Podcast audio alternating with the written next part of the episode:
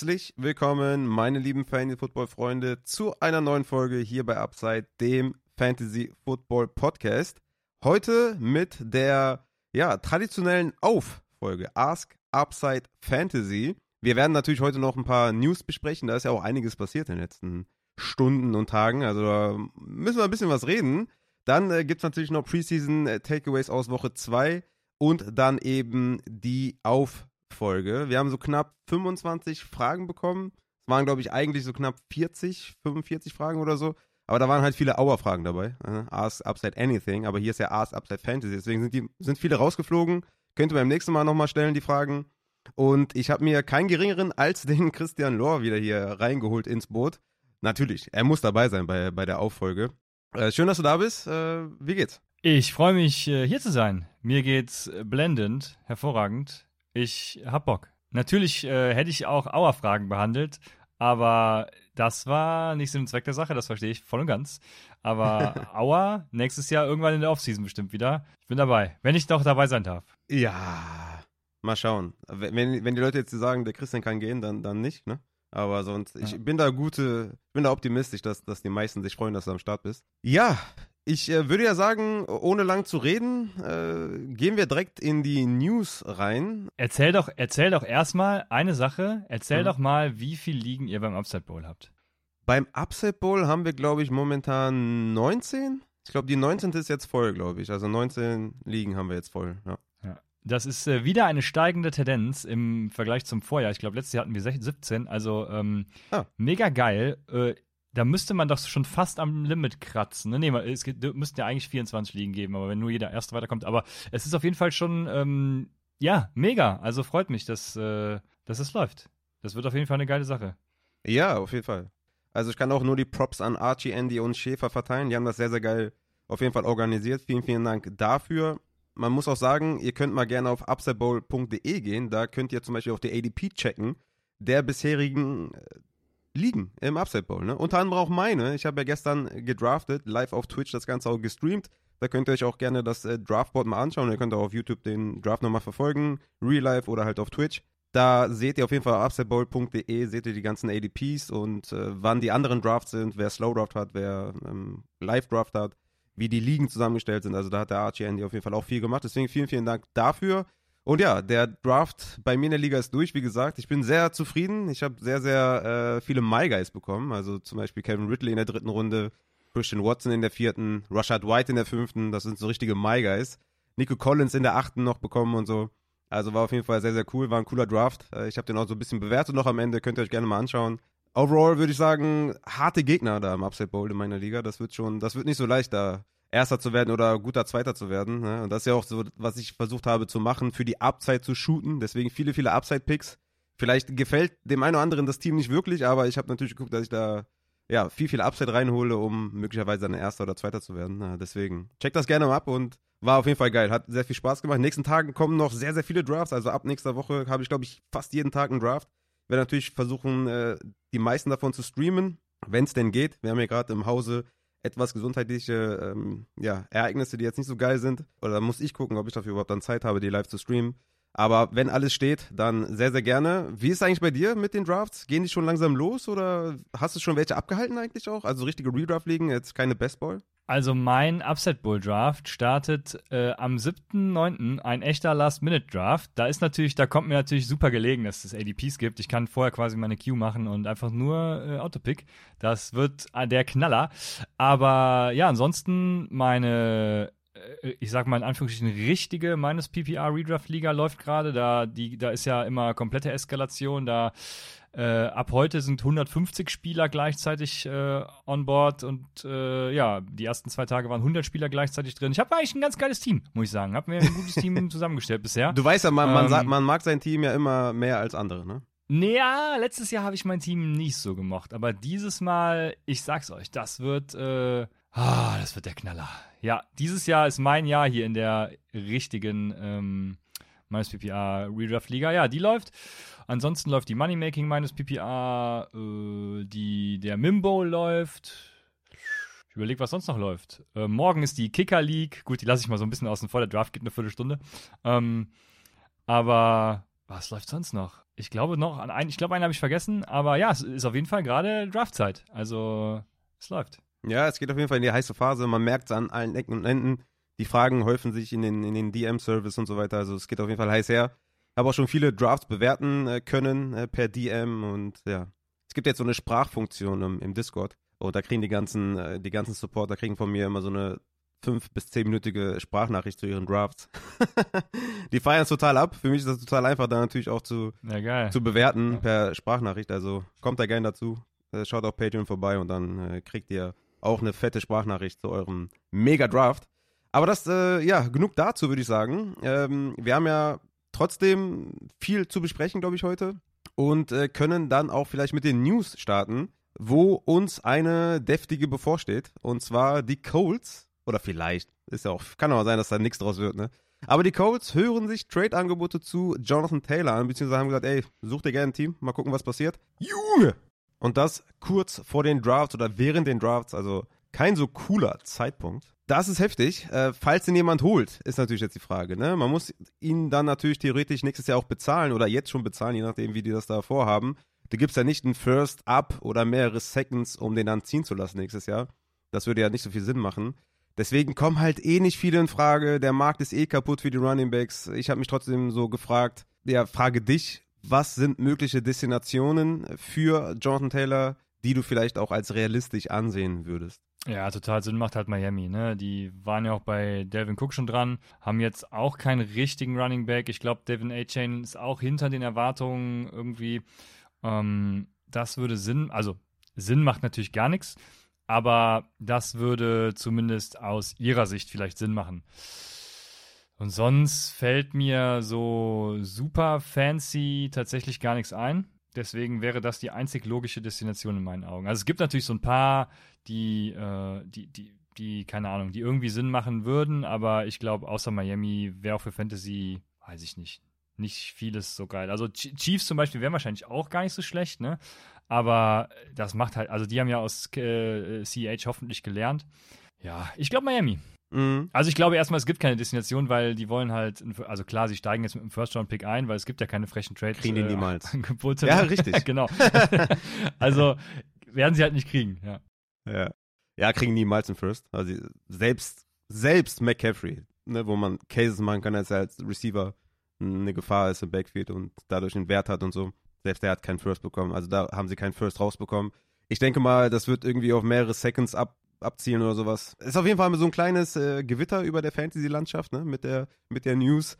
Mal schauen, ist ja die ganze Zeit schon was im Argen da bei den Colts. Ich denke mir, das, was der Adrian gesagt hat hier mit den Chargers, das ist schon echt tricky, ne? Dass er sagt, okay, die wollen Eckler nicht bezahlen, holen sich dann äh, JT rein und äh, packen da dann so einen One-Two-Punch aus. Das wäre auf jeden Fall aus, aus Fantasy-Sicht sehr, sehr unsexy. Aber ich denke auch, Miami ist da der Frontrunner. Die wollten einen Cook haben, haben ihn nicht bekommen. Natürlich auch aus diversen Gründen wahrscheinlich. Wollten ihm wahrscheinlich auch nicht genug Geld geben, etc. Momentan da ja Jeff Wilson, der Running Back 1, nach allem, was man hört, äh, vor Mostard und dann vor Gaskin, Ahmed und A-Chain. A-Chain ist da, da hinten dran, ist eh momentan verletzt gerade. Und vielleicht Buffalo, habe ich noch gedacht. Könnte auch Sinn machen, vielleicht. Damien Harris Ja, steigt jetzt stimmt. gerade ins Training wieder ein. Latavius Murray ist halt 170 Jahre alt und ja, James Cook ist natürlich ein guter Running Back, ne? Ein guter, effizienter Running Back, aber so ein bisschen Tiefe könnte da auch nicht schaden, beziehungsweise wenn man JT holt dann als äh, richtiger Workhorse oder als Leadback, dann vielleicht Cook im, im Passing Game und so könnte auch Sinn machen für die. Ja, mal schauen, ne? Ich bin echt gespannt, wer da reinkommt. Gibt das für, also wenn du jetzt äh, im Draft wärst und du hast Jonathan Taylor im Visier, ist das für dich jetzt gerade ein Uptick in der ADP oder eher ein Downgrade in der ADP? Der geht momentan als Running Back 6, Mitte zweite Runde. Würdest du da den Puller triggern oder würdest du sagen, den, weiß ich nicht, der fällt jetzt erstmal außerhalb der Top 10 oder so? Hast du Angst vor einem, vor einem Committee irgendwo, dass er irgendwo in einem äh, Committee Backfield landet oder allgemein Angst, dass der in einem schlechten Team landet, etc.? Nö, also ich würde den Puller triggern, weil ich glaube, er wird da, wo er hinkommt, halt Workhorse und ähm, ja, also ich weiß jetzt nicht, was Adrian zu den Chargers gesagt hat, aber das kann ich mir irgendwie beim besten Willen nicht vorstellen. Also ja, nee, ähm, keine Ahnung. Und äh, ich glaube, ich glaube es nicht. Also ich glaube, er würde wird irgendwo hinkommen, wo die ihn halt dann auch bezahlen und wo er Leadback, Workhorse wird, was auch immer. Also ich glaube, die Situation wird nicht schlechter als bei den Colts. Mhm. Ja, ich würde auch sagen, ich würde ihn da lassen, wo ich ihn gerade habe, würde ihn lieber, also weder upgraden noch downgraden tatsächlich in den Rankings. Genau. Werde ihn da lassen, wo er ist und äh, einfach mal schauen, was passiert. Ähm, ich würde auch sagen, Mitte zweite Runde, Ende zweite Runde würde ich immer noch all day long ähm, ihn draften. Also ich denke mal, das ist immer noch ein sehr, sehr guter Spot auf jeden Fall. Wer profitiert denn, wenn Jonathan Taylor geht? Also ich habe auf Twitter natürlich schon gesehen, wen du vorne siehst. Für dich ist es Zach Moss, richtig? Ja, ja, Zach Moss. Ich, äh, da habe ich lustigerweise heute mit Adrian kurz drüber äh, äh, geschrieben und Adrian äh, hat mich auf den Trichter gebracht, dass Zach Moss mit Anthony Richardson wahrscheinlich so eine Saison haben wird wie Alfred Morris war es, glaube ich. Jetzt, äh, ich habe nur die Stats gerade offen. Ähm, Alfred Morris mit, ähm, mit RG3. Und da hatte er äh, 335 Attempts für 1613 Yards, 13 Touchdowns. Das ist doch genau die Saison, die ich mir vorstelle für Zach Moss. Also, ähm, ja. Ich, also Zach Moss aus, einfach aus dem Grund, weil er der beste Running, in meinen Augen der beste Running Back da ist. Ich kann mir nicht vorstellen, dass ein Dion Jackson ist Code, ein ähm, oh, wer, ähm, ich, also Evan Hall, klar, aber da war noch einer. Äh, mir fällt der Name gerade nicht ein. Kenyon Drake. Äh, genau, Kenyon Drake und auch äh, hier der, der Funky Funk. oder wie er heißt. Genau, Funk. Ähm, Funk von den, von den Rams damals, glaube ich. Ne? Ähm, also mhm. die sind alle Code und Evan Hall auch. Also den fand ich halt mega schlecht, auch in der Pre-Draft-Vorbereitung schon. Ähm, das Einzige, was ich mir hätte vorstellen können bei den Colts, wäre irgendwie, dass er als Receiver sich beweisen, behaupten kann, aber das ist scheinbar auch nicht geschehen, sonst hätte ich weiß gar nicht, wann Kenyon Drake kam. Da bin ich mir jetzt gerade gar nicht sicher, ob der vorher kam oder nachher kam. Aber auf jeden Fall glaube ich, äh, Evan Hall kann nichts. Deswegen ähm, bin ich, äh, wenn, auf dem Zach Moss Train und würde, wenn, Zach Moss irgendwie spät äh, holen. Also auch nicht jetzt irgendwie Runde 8, 9, ne, weil äh, Jonathan Taylor ist ja noch da und sie verlangen First-Round-Pick, also da kann einiges passieren. Deswegen äh, ganz gemütlich. Ich habe, glaube ich, jetzt in der Analytics Redraft äh, mal äh, 1,20 Dollar auf ihn geboten, was ungefähr knapp, also man fängt mit 80 Cent an. Mm, ja, und hat okay. 150 insgesamt zur Verfügung. Also ist äh, wenig. Und sie können natürlich auch noch jemanden holen wie einen Kareem Hunt, ne? der auch immer wieder dann so. quasi genannt wird, wenn solche Situationen entstehen. Also da muss jetzt nicht heißen, dass die mit diesem Backfield in die Saison gehen. Äh, Zach Moss, also ich, ich, ich gehe ja eher auf Evan Hall, ne? also bekannterweise. Ich habe es ja auch schon auf Twitter geschrieben, dass man sich da eher an Hall orientieren äh, kann. Ich werde den auch gleich noch besprechen, warum ich das so sehe. Natürlich auch vor allem wegen seinem Receiving Game. Ne? Natürlich ist es bei den bei den Colts schwer, Tage zu bekommen bei einem Rushing Quarterback. Aber ich finde ihn auch als, als Rusher ganz, ganz okay. Und vor allem natürlich als Receiver eine echte Gefahr. Und Zach Moss ist halt so ein langweiliger Allrounder, der nicht irgendwie große Stärken hat, aber auch nicht äh, krasse Schwächen. Ich denke, es wird im Endeffekt dann vielleicht in so einem etwas äh, schwächeren Team, etwas schwächeren Offense, mit einem vielleicht Committee-Ansatz im Rushing mit Zach Moss und Dion Jackson. Da hätte ich wahrscheinlich lieber den Receiver, der auf Passing-Down-Situationen und Two-Minute-Drill so auf dem Platz steht. Und ich hoffe, das ist Evan Hall. Ich denke, dass Dion Jackson da jetzt nicht out of range ist. Also er hat auch jetzt in der Preseason den besten Eindruck bisher gemacht, wenn man den Beatwritern äh, glauben möchte. Hat er auch letztes Jahr, als er übernommen hat für Jonathan, äh, für Jonathan Taylor, genau, hatte er auch 17 äh, Touches gehabt gegen Denver, ähm, hatte da 12 Fantasy-Punkte. Gegen Jacksonville hatte er auch viele Targets sogar gesehen, 10 Tage, 10 Receptions, hatte 12 Rushes, einen Touchdown gemacht, 24 Punkte gehabt. Also der hat immer mal wieder ein bisschen was gezeigt, ist jetzt natürlich hier kein, kein Gamechanger oder sowas, aber ich denke mal, mit, mit Zach Moss kann man auf jeden Fall mithalten, weil der selber jetzt auch kein besonders guter Running Back ist. Ich denke, die nehmen sich da nicht viel und wie gesagt, ich hätte wahrscheinlich in so einem äh, Rushing Committee plus noch Anthony Richardson dazu wahrscheinlich lieber Evan Hull. Ich gebe ihm da so eine kleine Chance, dass er sich beweisen kann, weil Zach Moss geht jetzt ins wievielte Jahr? Vierte Jahr oder so? Hat, hat bisher nichts gerissen. Ich wüsste nicht, warum er jetzt was reißen sollte. Deswegen gehe ich lieber auf den, lieber auf den Rookie da in der Situation. Aber wie gesagt, es kann auch immer was anderes passieren und Kareem Hunt kommt oder Jonathan Taylor kommt trotzdem zurück. Ich denke, es wird ein, wird ein ugly Backfield, selbst wenn Jonathan Taylor geht und das, ähm, ja, dieses Backfield aus Moss, Evan Hall, Kenyon Drake und äh, Jake Funk beziehungsweise äh, Dion Jackson besteht, denke ich mal, wird das, wird das sehr, sehr ugly. Und ich denke nicht, dass das irgendwie ja, dass man da jetzt einen guten Shot liefern kann. Ich würde da vielleicht in der vorletzten Runde oder nach der zehnten vielleicht mal gucken, ob ich mir da einen hole und ein bisschen, bisschen vielleicht spekuliere, dass einer von denen vielleicht Leadback werden könnte, aber ich glaube, das äh, wird sehr schwer. Wenn Zach Moster Leadback ist, erwarte ich jetzt auch keinen Game-Winning äh, oder League-Winning Running Back, den ich mir da ziehe. Oder denkst du, dass da mehr drin ist? Nee. ähm, also da gibt es sehr viele Running Backs, die ich äh, vor ihm nehmen würde. Angefangen bei Alexander Madison, den ich eigentlich gar nicht mag. Ähm, ja, ja, safe. Oh, du gehst schon so hoch, ja? Okay. Ja, das ist wahrscheinlich nicht der letzte, den ich da vor ihm nehmen würde. Also äh, mir fällt nur gerade kein äh, sch schlechterer ein. Also ein Pacheco würde ich, glaube ich. Lieber James Cook? Ja, auch lieber James Cook. Lieber Brian Robinson? Nee, da hätte ich lieber Zach Moss. Okay, also da so in der 35 bis 40 Running ja, Back Range. also schon sehr tief, ja, ja, ja. Lieber Elliott oder lieber Zach Moss? Ja, das ist äh, tricky, ne? Kommt drauf an, in welchem Format. Da kommen wir ja nachher noch auf die Frage. Ähm, aber äh, ja, kommt auf das Format an. Ich, ich habe alle genannten, hätte ich wahrscheinlich immer noch vor Moss, aber das ist so ungefähr die, die Range, denke ich mal. Das ist schon, glaube ich, ganz fair.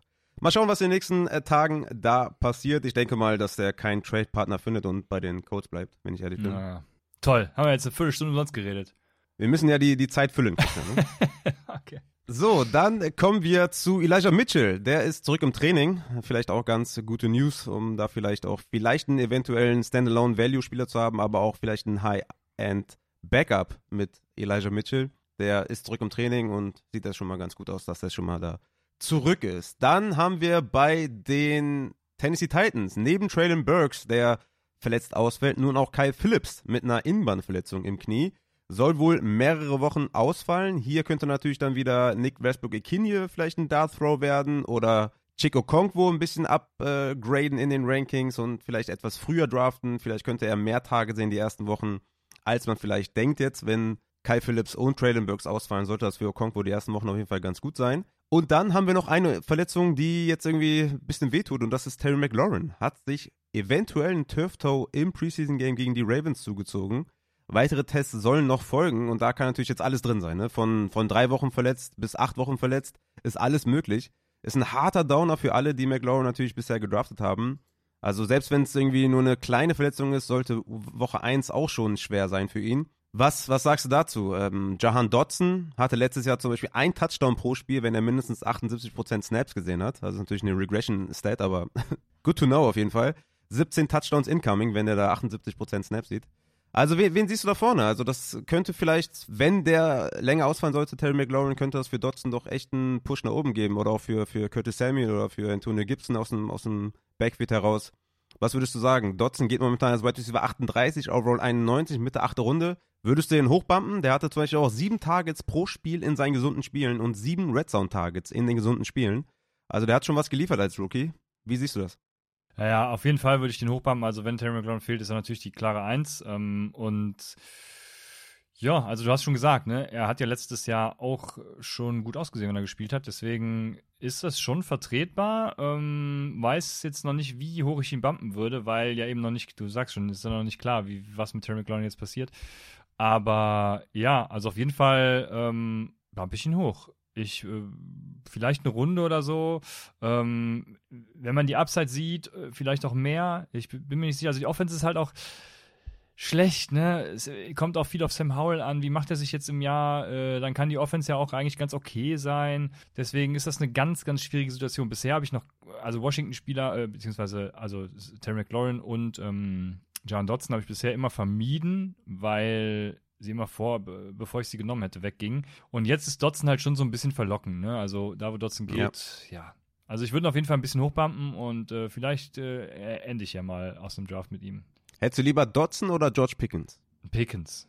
Lieber Dodson oder Burks? Dodson. Dodson oder Evans? Mike. Also ja, du meintest Mike. Okay, ja, ja, dann, dann Mike, genau. Ähm, oh ja, da Dodson. Ja, wahrscheinlich so in der Range äh, ist das wahrscheinlich momentan fair. Ich werde ihn auf jeden Fall upgraden. Je nachdem, wie die News jetzt ausfallen zu McLaurin, die Tests folgen, ähm, ist auf jeden Fall krass. Für Terry McLaurin ist natürlich auch immer so ein besonders beschissener Start, zum Start der Saison dann verletzt reinzugehen und so weiter und so fort. Er hat ja bisher auch nicht wirklich Fantasy-wise äh, Ligen gewonnen, ne? Hat immer so Wide Receiver 2 Borderline abgeschlossen in den ganzen letzten Jahren, war immer geplagt von schlechten Quarterback-Play hatte man vielleicht gehofft, ein bisschen, dass er dieses Jahr ein bisschen besser reinkommt, aber das scheint nicht so gut auszusehen auf jeden Fall.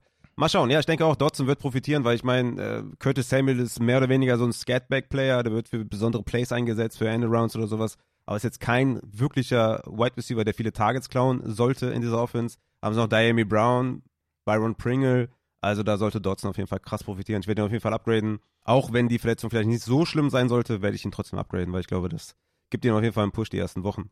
Dann kommen wir zu äh, Miami, habe ich ja eben schon angesprochen. Devon A. mit einer Schulterverletzung ist Week to Week, aber ist sowieso momentan eher Running Back 4-5 in diesem Backfield. Und dann würde ich sagen, Christian, kommen wir auch schon zu den Preseason Week 2 Takeaways. Ja, wir haben noch eine Verletzung. Ähm, Ja? Die Okay. hast du wahrscheinlich jetzt äh, aufgrund deiner Situation nicht mitbekommen. Das ist äh, JSN. Wird voraussichtlich ja sechs Wochen ausfallen. Das heißt, wann ist Sechs er zurück? Wochen? Also Echt? Ja, das ist Boah. die letzte Meldung, die äh, Doktoren wie Chao zum Beispiel gegeben. Ja, Chao hat sogar gesagt, er ist ein IR-Kandidat. Also das wären ja dann sie sieben Wochen. Ich bin mir da tatsächlich gerade gerade nicht sicher, was IR wäre. Das ändert sich ja irgendwie gefühlt jedes Jahr, die letzte Zeit seit Covid. Ähm, aber ja, sechs Wochen ist so das letzte, was ich äh, gehört habe. Und das wäre dann, Moment, wann startet denn die Saison? Das ist in zwei Wochen, ne? Also ja, wäre es dann Woche vier. Jetzt muss ich gerade rechnen. äh, Woche vier, wo er zurückkommen könnte, also wahrscheinlich eher Woche fünf, ne, wo er dann wieder, wieder voll reingeht und äh, wahrscheinlich im ersten Saisondrittel sowieso ein bisschen weniger dann. Also gut, dass ich ihn gerade eben auch noch ersteigert habe. Das äh, schmeckt mir natürlich. Krass. Was hat er denn? Gut für Kate Johnson, natürlich. Ähm, der hat ein. Boah, gute Frage. Was hatte der denn jetzt nochmal?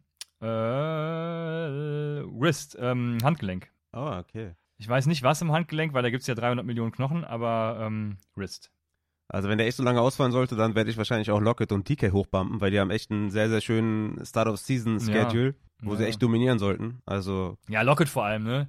ja, ja, vor allem Lockett Ja. chronisch undervalued natürlich. Aber da werde ich nochmal, da werde ich noch mal reingehen in die Rankings und in die News. Äh, Das habe ich nicht mitbekommen. Ja, sehr, sehr guter Zusatz auf jeden Fall. Oder halt auch nicht für die, die JSN gedraftet haben in der sechsten, siebten Runde. Ja, hier. Ja, ja, genau. Die sind ja alle sehr, sehr früh gegangen, die ganzen Receiver der Seahawks. Also das ist auf jeden Fall eine sehr, sehr schlimme Nachricht.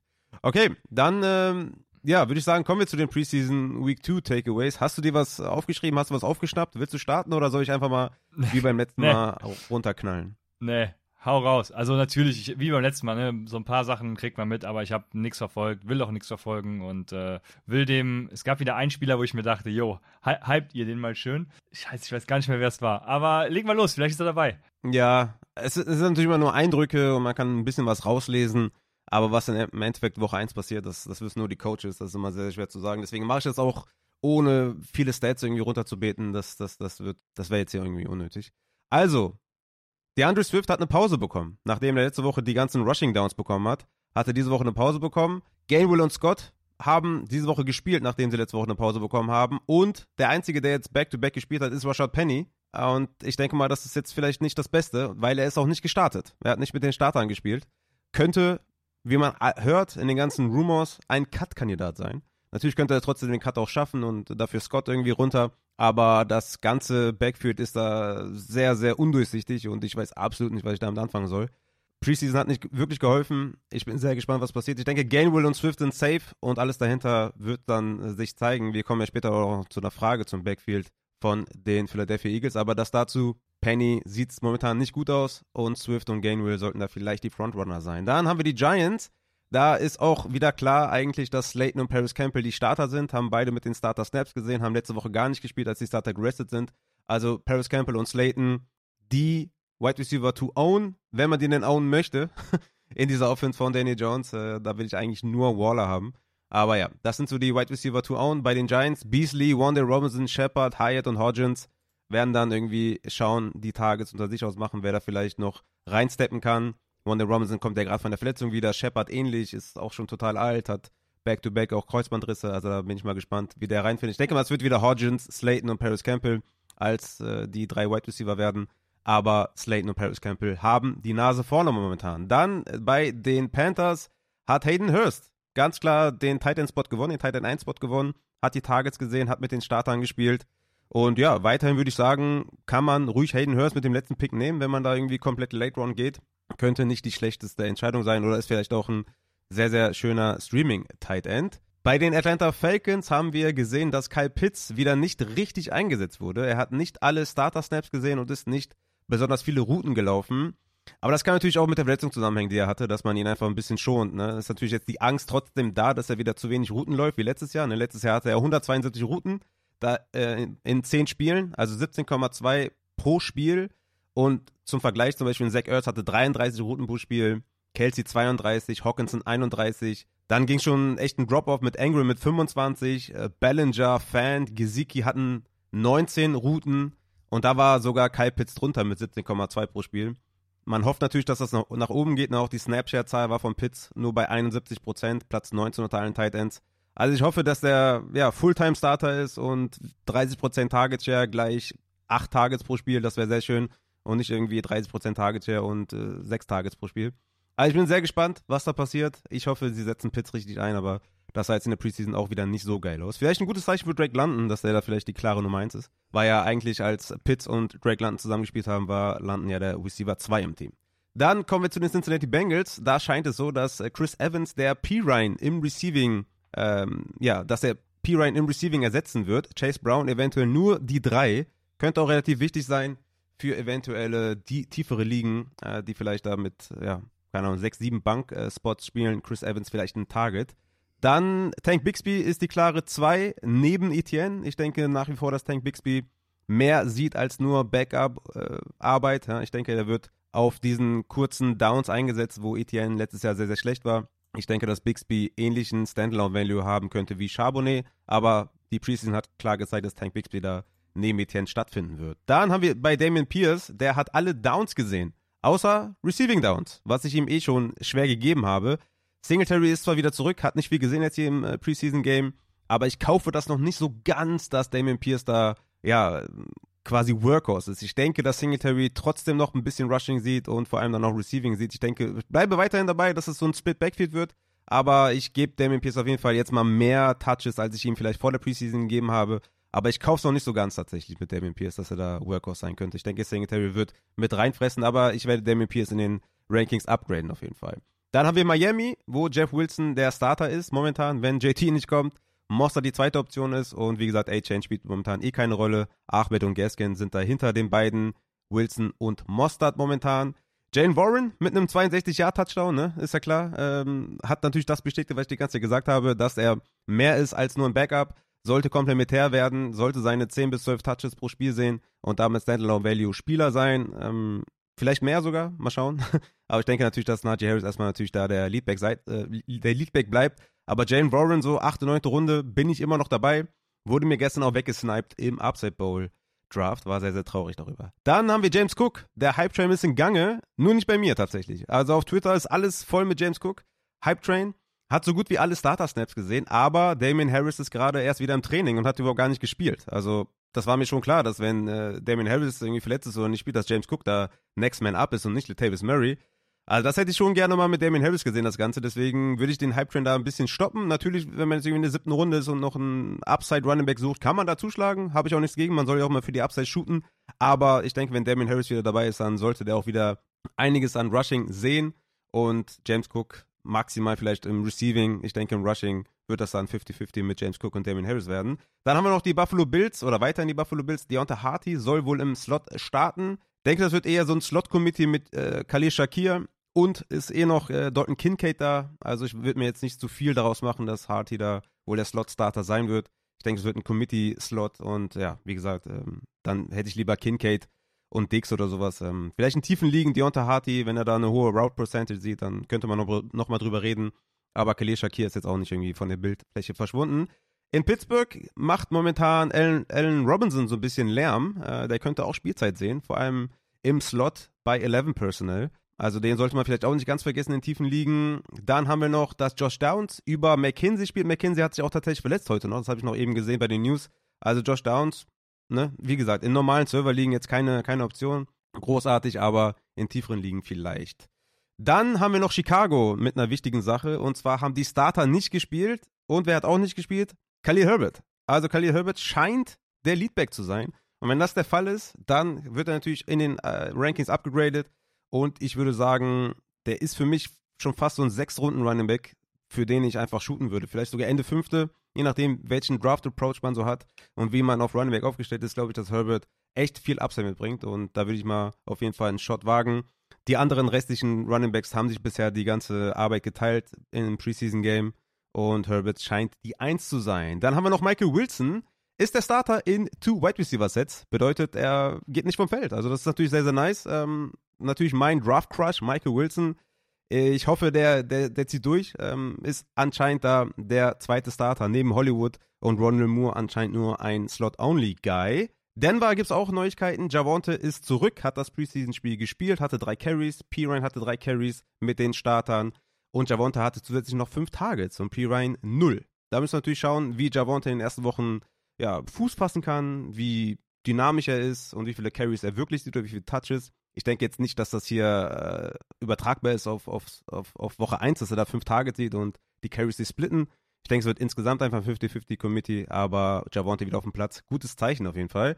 Dann haben wir noch die Rams. Kyron Williams soll der Backup von Akers sein und Zach Evans könnte eventuell den Cut nicht schaffen. Da habe ich mir so ein bisschen erhofft, dass Zach Evans so ein kleiner Sleeper sein könnte und Akers gefährlich werden könnte, aber das scheint nicht der Fall zu sein. Und bei den Dallas Cowboys haben wir Rico Dowdle, Backup von Pollard eventuell, ja. Er kämpft weiterhin gegen Malik Willis, äh, nee, gegen Malik Davis, sorry, Malik Willis der Quarterback, gegen Malik Davis und äh, Rico Dowdle hat da wahrscheinlich die, die Nase vorn ich habe eh gar keine Ahnung, was ich hinter Pollard mit dem äh, Dallas Backfield machen soll. Ich warte ja immer noch täglich auf ein Signing von Fournette oder sowas. Aber da scheint jetzt erstmal Rico Dowdle, vielleicht ein Dynasty Mustachen, könnte sinnvoll sein. Und Joshua Kelly. Joshua Kelly Season Incoming hat den Running Back 2 Spot sich ergattert und wird jetzt nach äh, ja, zwei Jahren habe ich ihn jetzt äh, gehypt. Ähm, jetzt, jetzt startet er durch. Also Joshua Kelly, geiler Typ. Ähm, hat jetzt erstmal den Spot gewonnen. Mal gucken, was er dann in Season so machen kann aber zumindest mal erstmal den Running Back 2 Spot sich erkämpft. So, Christian, nach dem ganzen Gelaber hier, was sagst du? Ja, das äh, starten. Wolltest du nichts mehr sagen, ja? nee, mir ist Wer mir war ist der nicht mehr Running Back, der gehypt wurde? Ja, das bin ich mir, also nee, habe ich nicht, äh, nicht vernommen. Ich weiß es tatsächlich nicht mehr, welchen Spieler ich meinte. Ich weiß auch nicht mehr, ob es ein Running Back war. Äh, ich glaube, es war ein Wide Receiver. Ich bin mir, bin mir nicht mehr sicher. Aber nee, alles gut. Ähm, weißt du, auch noch ein geiler Spot für Dallas wäre? Das ha- haben Leute in der NFL, ich weiß nicht mehr, ob es bei ähm, Good Morning Football oder was war, auf jeden Fall bei irgendeinem Broadcaster, äh, also bei, bei irgendeiner Show auf ESPN oder, oder Fox, keine Ahnung, äh, haben zwei von vier Leuten die Dallas Cowboys getippt. Und da habe ich mich gefragt, wie kann es sein, dass solche Leute damit ihr Geld verdienen und wir hier sitzen und äh, ja, das alles äh, aus Spaß machen. Wahnsinn. Also, ja. Dallas übrigens, äh, du, äh, Deuce Vaughn hat äh, gut gespielt. Was natürlich auch nichts heißt, aber hat mich persönlich sehr überrascht, muss ich sagen. Ja, er hatte einige gute Plays, aber war auch eigentlich klar, klar der, der Dritte im Bunde. Aber hatte, hatte ein paar Highlight-Plays, deswegen hat man ihn oft gesehen, aber viel gespielt hat er tatsächlich nicht und dann eher mit den Second- und Third-String-Startern. aber ja, mal schauen. Meiner Meinung nach immer noch viel zu klein und äh, aber ja, die Plays waren, waren nicht schlecht, das muss man ihm schon lassen. Ja. Ja, nee, und dann können wir starten, oder? Hast du Bock? Ich, ich habe auf jeden Fall Bock. Ich bin sehr gespannt. Äh, Wir haben einige Fragen, die auch interessant sind. Bevor wir zu den, äh, zu den Auffragen kommen, muss ich noch kurz sagen, es sind wieder alle Folgen gehostet. Ne? Wir hatten jetzt während der Woche Hosting-Probleme. Da ist dann mal eine Folge verschwunden, dann ist wieder eine aufgetaucht, dann gab es nur bei Spotify, dann nur bei iTunes, dann war, dann war alle Folgen weg, dann waren alle wieder da. Jetzt sind alle wieder da. Äh, Auf euren Host-Seiten, wo ihr die Podcasts hört, sind die wieder online und äh, checkt die Sachen ab. Äh, Ich glaube, die letzten zwei, drei Folgen, die waren auch sehr, sehr wichtig. Einmal die Injury-Folge mit Matze, dann unsere Draft-Strategien-Folge und die Folge mit Adrian. Also die sollte man auf jeden Fall nicht verpassen. Geht nochmal zurück, hört euch den Schinken an. Die sind wieder da. Da bin ich sehr froh drüber. Bevor es losgeht, nochmal kurz Werbung in eigener Sache. Ihr bekommt meine Draft-Rankings mit den ganzen Notes, mit Matzes Injury Report, mit den Tiers, mit dem Upside Floor Rating auf patreon.com slash Fantasy für 6 Dollar. Mit drin tatsächlich sind auch Dynasty Rankings und Upside Bowl Rankings. Also nochmal, Draft Rankings, Upside Bowl Rankings und Dynasty Rankings sind im 6-Dollar-Tier drin. Plus, warum es jetzt ein guter Zeitpunkt wäre, sich für das 6-Dollar-Tier zu entscheiden, ist natürlich, dass im 6-Dollar-Tier auch der DM-Service drin ist. Das heißt, ich stehe quasi 24-7 für dich zur Verfügung, um deine Fragen zu beantworten. Du musst einfach nur dein Patreon-Abo mit Discord verbinden und dann kannst du mit mir in den DM-Service wechseln und wir können uns über dein Team unterhalten oder deinen bevorstehenden Draft unterhalten, wie ich gewisse Spieler sehe. Natürlich dann auch während der Saison, welche Waiver-Targets ich dir empfehle oder welche Trade-Targets ich dir empfehle. Alles Mögliche ist im DM-Service dabei für 6 Dollar. Wie gesagt, jetzt halt auch mit den ganzen Rankings. Das heißt, geht jetzt auf patreon.com fantasy und registriert euch, schlagt zu bei dem 6-Dollar-Tier.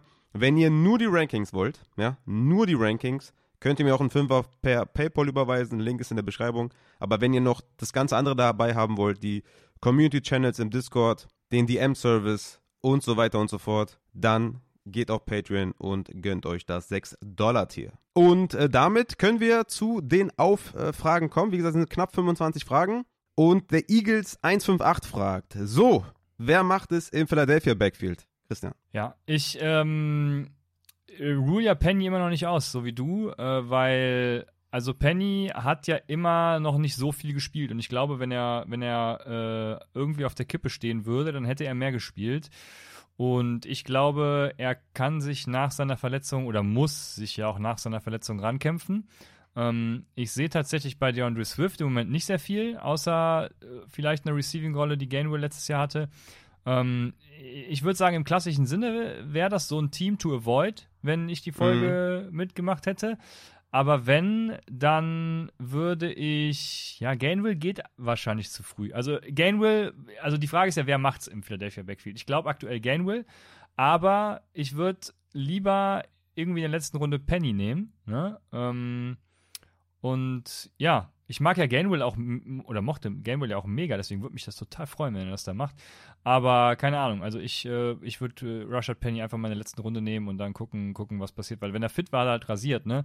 Und ja, stell dir vor, du kannst dann potenziellen Running Back 2 oder was auch immer, wenn er wirklich, also das ist natürlich sein Ceiling dann, wenn er sich zurückkämpft im, im, Death, Death, im Death Chart und tatsächlich der Running Back 1 da wird, ähm, ja, den kannst du halt dann irgendwie für eine ADP über 100 kriegen. Das wäre doch äh, ganz famos. Momentan mega ugly auf jeden Fall. Also ich habe jetzt nicht gesagt, dass Penny vom Bus geschmissen wird oder dass er gecuttet wird. Ich sage nur, die Wahrscheinlichkeit ist da. Oder man hat es gehört bei verschiedenen ja, Beatwritern und so weiter. Ja. Ist alles nur Spekulation. Ich weiß ja nicht, was passiert. Ähm, also Swift geht momentan als Running Back 25, Overall 68, also Mitte sechste Runde. Penny geht als Running Back 35 und Gainwell geht als Running Back 50 momentan. Moment, Gainwell also, geht noch später? Ich, ja, ja, ja, ich hätte mir mal die ADP hier angucken müssen. Aber ja, wenn Gain, also Gainwell wird wahrscheinlich dann noch steigen, ne? weil der Preseason-Eindruck ist ja schon, dass Gainwell da der Leader ist. Ähm, ja. Dementsprechend äh, weiß ich nicht. Ne? Also vor der Preseason hätte ich vielleicht auch, ja, weiß ich nicht, mit Gainwell nicht so gerechnet. Ähm, aber jetzt nach der Preseason wird der halt, wann wird der gedraftet? Also er wird wahrscheinlich auf die Swift-Position rutschen, kann ich mir vorstellen. Und da ist er mir wahrscheinlich auch noch zu früh. Ja, also sechste Runde bezahle ich auf jeden Fall nicht für Gainwell. Bezahle ich aber auch nicht für Swift, ehrlich gesagt. Ja, genau. genau, das Und ist es, ja. ich bezahle auch nicht Running Back 35 Preis für Penny. Also das wird sich auf jeden Fall noch so ein bisschen, ein bisschen einpendeln. Klassisches Backfield to Avoid. Ich sehe da, also das muss schon Miles Sanders Opportunity Share werden, ja. Also, äh, dass da irgendwas wird. Ich, ich traue es keinen von denen so richtig zu. Man hat ja auch schon bei Penny und Swift ja, mit Gainwell ausgeklammert. War man jetzt nicht besonders scharf auf dieses Backfield. Man dachte, okay, Penny Early Downs, Swift äh, Passing Downs, okay. Jetzt kommt noch Gainwell mit rein. Ich glaube auch nicht, wenn Penny den Cut schafft, dass der gar nichts sieht. Also das, ich glaube, das wird mega ugly. Ich glaube auch nicht dran, dass Gainwell Leadback sein wird. Ich glaube nicht, dass Swift Leadback sein wird. Ich denke, als, ich, ich weiß nicht. Also ich finde es mega ugly. Momentan würde ich für keinen von denen, so viel kann man vielleicht sagen, ich würde für keinen von denen einen Sechstrunden-Preis bezahlen. Ja, stimme zu.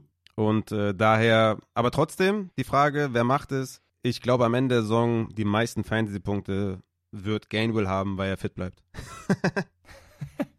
Einfach nur deswegen. Wenn die alle 16 Spiele machen, dann würde ich auf Swift gehen, aber ich, ich gehe auf Penny. Komm, ich, ich gehe einfach, ich gehe auf Penny. Ja, ich denke mal, die nächsten Wochen könnte die ADP auf jeden Fall krass sinken und dann könnte er vielleicht, ja, vielleicht so. Den kriegst du in der letzten Runde. Meinst du letzte sogar? Ich hätte jetzt so ja, gesagt, ja. so in der 11., 12. vielleicht oder so, aber ja, kann auch letzte dann gehen. Bin mal gespannt, was die nächsten Tage vielleicht noch so rauskommt, ne? Wenn der Roster-Cut kommt und so weiter, kann ich vielleicht nochmal eine Bonusfolge machen oder so. Aber das sieht momentan echt nicht gut aus. So, da wir die Frage sehr schlecht beantwortet haben, gehen wir dann mal zur nächsten. Was sagt ihr, oder der Sascha fragt, was sagt ihr zum Cut von Denzel Mims bei den Lions und hat der positive Auswirkungen auf Amon Ross and Brown? Habe ich so ein bisschen gefragt, ob das irgendwie so eine, so eine, ist das ernst gemeint eigentlich die Frage?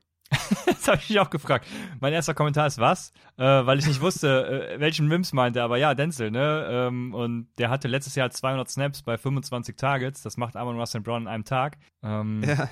ja, also, äh, äh, nee, also der hat keine Auswirkungen auf Amon Russell Brown und zu dem Cut sage ich halt, was soll man dazu sagen? Also, äh, er wird gar keine Auswirkungen auf irgendwas haben. Ja, ich, es, es, gibt da so ein paar, paar Experten auf Twitter, die dann immer so sagen, keine Ahnung, wenn jetzt, äh, keine Ahnung, Kendrick Miller ist wieder zurück im, ist zurück im Training, dass man dann sagt, oh, Das ist, das ist gut für äh, Amon Russell Brown. Wenn, keine Ahnung, in China Ach ein Sack Reis so, umfällt, dann ja, stimmt. das ist, gut, das ist gut für Amon Russell Brown und so weiter. Ich dachte, Ja. das ist, da, kommt daher. Aber wenn die Frage Ja. ernsthaft gemeint ist, dann muss ich sagen, für mich war nie die Frage, ob Mims Amon Ra wehtut. Für mich ist es eh Josh Reynolds und Marvin Jones, die da die anderen beiden Wide Receiver sein sollen oder die starten neben Amon Russell Brown und Amon Russell Brown macht sein Ding im Slot, egal wer da spielt. Also das hat er, glaube ich, letzten Jahre bewiesen. Ist ein Target-Hodge. Ist jetzt natürlich kein krasser Wide Receiver after the catch oder krasser Touchdown-Upside und so weiter.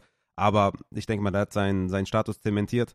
Und ich denke einfach, dass äh, Josh Reynolds und Marvin Jones die 2 und 3 sind. Und das hat, hätte Mims, glaube ich, auch nicht beeinflusst. Deswegen können wir die Frage vernachlässigen.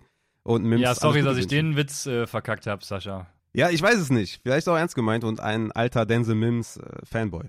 Dann kommen wir zu Mark, der sagt, Hi, meinst du, Pierre Strong wird nach der Verpflichtung von Elliott trotzdem noch das Feld sehen? Auch da habe ich mich so ein bisschen gefragt, ob es ernst gemeint ist, weil ich denke natürlich nicht, äh, dass er das Feld sieht in der Form, wie ich mir das vielleicht gewünscht hatte, als doch die Konkurrenz Ty Montgomery und Kevin Harris war.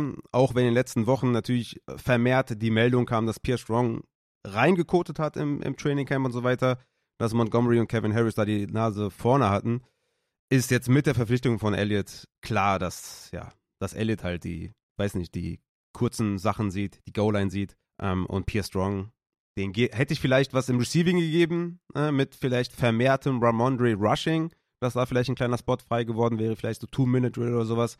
Aber ja, Pierre Strong ist jetzt erstmal außen vor. Muss mal gucken, ob der den Roster-Spot schafft. Und Pierre Strong ist bei weitem kein Late-Round-Target mehr. Ist auch in meinen Rankings, glaube ich, außerhalb der Top 60 verschwunden. Also ja, Elliott hat natürlich alles, alles ähm, verändert. Aber auch vorher war schon Ty Montgomery und Kevin Harris da ein Stück vor Pierre Strong. Ja. Zudem hast du wahrscheinlich nichts, weil du weißt gar nicht, was der Markt meint.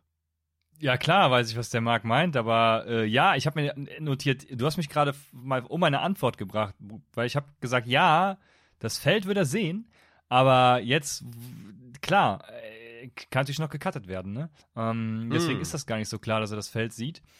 Ähm, aber ja, sonst halt von der Bank, ne, für, keine Ahnung, 100 Snaps in der Saison und äh, wahrscheinlich äh, ein paar Attempts. Also nicht viele.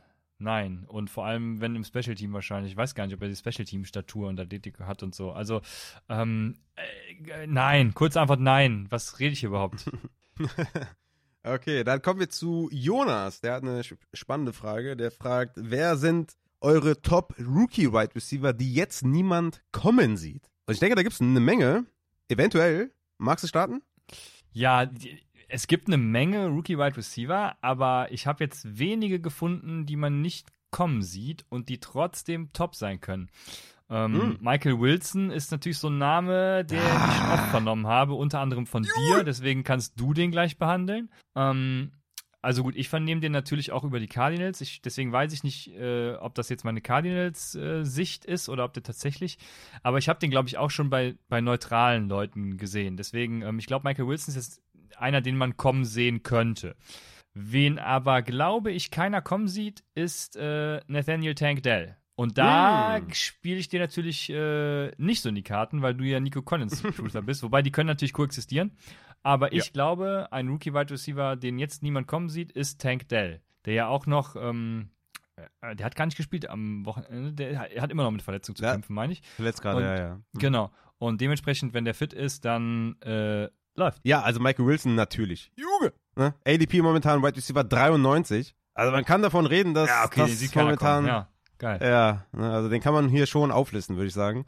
Nach allem, was man hört, halt der Starter äh, bei, Wide Receiver, bei Two Wide Receiver Sets, also damit halt wahrscheinlich auf Every Down. Ja, also das ist natürlich sehr, sehr schön und äh, ich freue mich sehr darüber und bin sehr gespannt, ob er es dann auf dem nächsten Level zeigen kann. Ich glaube natürlich krass an ihn, mein Draft Crush. Ich habe sehr, sehr viel Bock auf Michael Wilson. Junge! Dann habe ich mir bei den Bengals noch rausgesucht, Andre Iosivas, der wohl da der Wide Receiver 4 ist. Und ist jetzt, klar, also ich will jetzt nicht sagen, ey, der wird richtig abgehen oder sowas, ne, weil ich meine, das ist einfach Chase, Higgins und Boyd, also natürlich ein krasses Trio. Aber ey, vielleicht könnte er von der Verletzung profitieren und äh, da vielleicht ein bisschen schnuppern und überraschen. Und vielleicht könnte der hin und wieder vielleicht mal aufgestellt werden, in vielleicht etwas tieferen Ligen oder so ein Waiver-Wire-Target sein. Hat auf jeden Fall ein bisschen Noise gemacht, wie der Ami sagt, im Training Camp und ähm, sah bisher ganz gut aus bei den Bengals. Bei den Browns, äh, Cedric Tillman. Auch da natürlich Donovan Peoples-Jones, Amari Cooper, Elijah Moore, Njoku, relativ voll, Aber ich denke, Cedric Tillman besitzt auch die Qualität, da vielleicht während der Saison reinzuschnuppern immer mehr. Vielleicht äh, Donovan Beard Jones irgendwie abzulösen. Vielleicht Elijah Moore kriegt es nicht hin. Könnte mir schon da irgendwie so ein Szenario vorstellen, wo Cedric Tillman mehr sieht, als man jetzt vielleicht glauben könnte. Und natürlich bei den Rams Puka Nakua, weil da ist halt wenig Konkurrenz. Ne? Das ist halt nur eigentlich Higby und Cooper Cup. Und nach allem, was man gehört, da soll Puka Nakua den Cut schaffen, hat auch nicht mit den Startern oder die Starter wurden gerestet, unter anderem auch er. Also ich denke mal, dass er da Tutu Adwell, Van Jefferson, Ben Skowronek ähm, ja, ausstechen kann und vielleicht da der dritte Receiver sein könnte. Von daher habe ich ihn noch mit aufgeschrieben. Ja. An diese Frage anschließend hat ja Bear Snooki gefragt, welche Wide Receiver, nee, welche Rookie Waverwire Targets für Woche 1 man haben könnte, Hast du dir da welche aufgeschrieben? Also eigentlich dran anknüpfend, aber jetzt geht es um alle Rookies und nicht nur um Wide Receiver. Rookie Waiver Wire Targets für Woche 1. Ja, ich wollte dir besonders bei Puka Nasua noch zustimmen. Äh, der hat einen ganz guten Grade von mir bekommen in meinem Rookie Guide. Ähm, dementsprechend gehe ich da natürlich völlig mit. Und Josivas war, glaube ich, Adrians Draft Crush auch. Also nicht Draft Crush, aber Sleeper zumindest von ihm. Deswegen, ähm, ja, spannende Namen. Äh, ich bin sehr gespannt. Wir haben, denke ich, auf jeden Fall äh, gute Namen genannt. Ich habe noch als Running Back Tyja Spears natürlich, weil Derrick Henry alt wird und Tyja Spears komplett übernehmen wird, weil er so unfassbar geil ist. Aber äh, so, jetzt geht es um die Breakout-Player, ne? Äh, nee, äh, was habe ich? Äh, Rookie Wire Targets. Oh Mann, jetzt habe ich mich selber rausgebracht. Ähm, sorry. Äh, genau, in der Frage genau. von Jonas ging es um Rookie Wide Receiver. Genau. Und jetzt fragt Bear Snooki die Rookie Wire Targets. G genau, sorry, ich habe einen übersprungen gehabt. Ähm, äh, ja, da habe ich natürlich, Michael Wilson wird ein ganz klares Waiver-Target sein.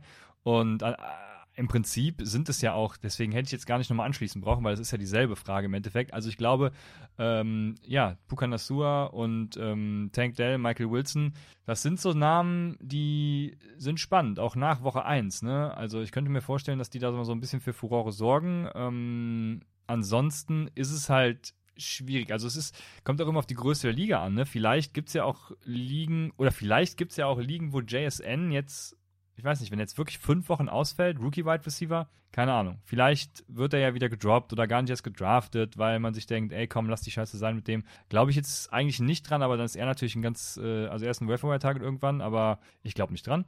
Ähm, dementsprechend glaube ich, sind das dieselben Namen, wie wir eben genannt haben. Mm, ja, ich habe mir noch ein paar aufgeschrieben. Äh, Kendra Miller von den Saints habe ich mir aufgeschrieben eventuell geht er jetzt schon zu früh, als was man den hier noch äh, nennen könnte.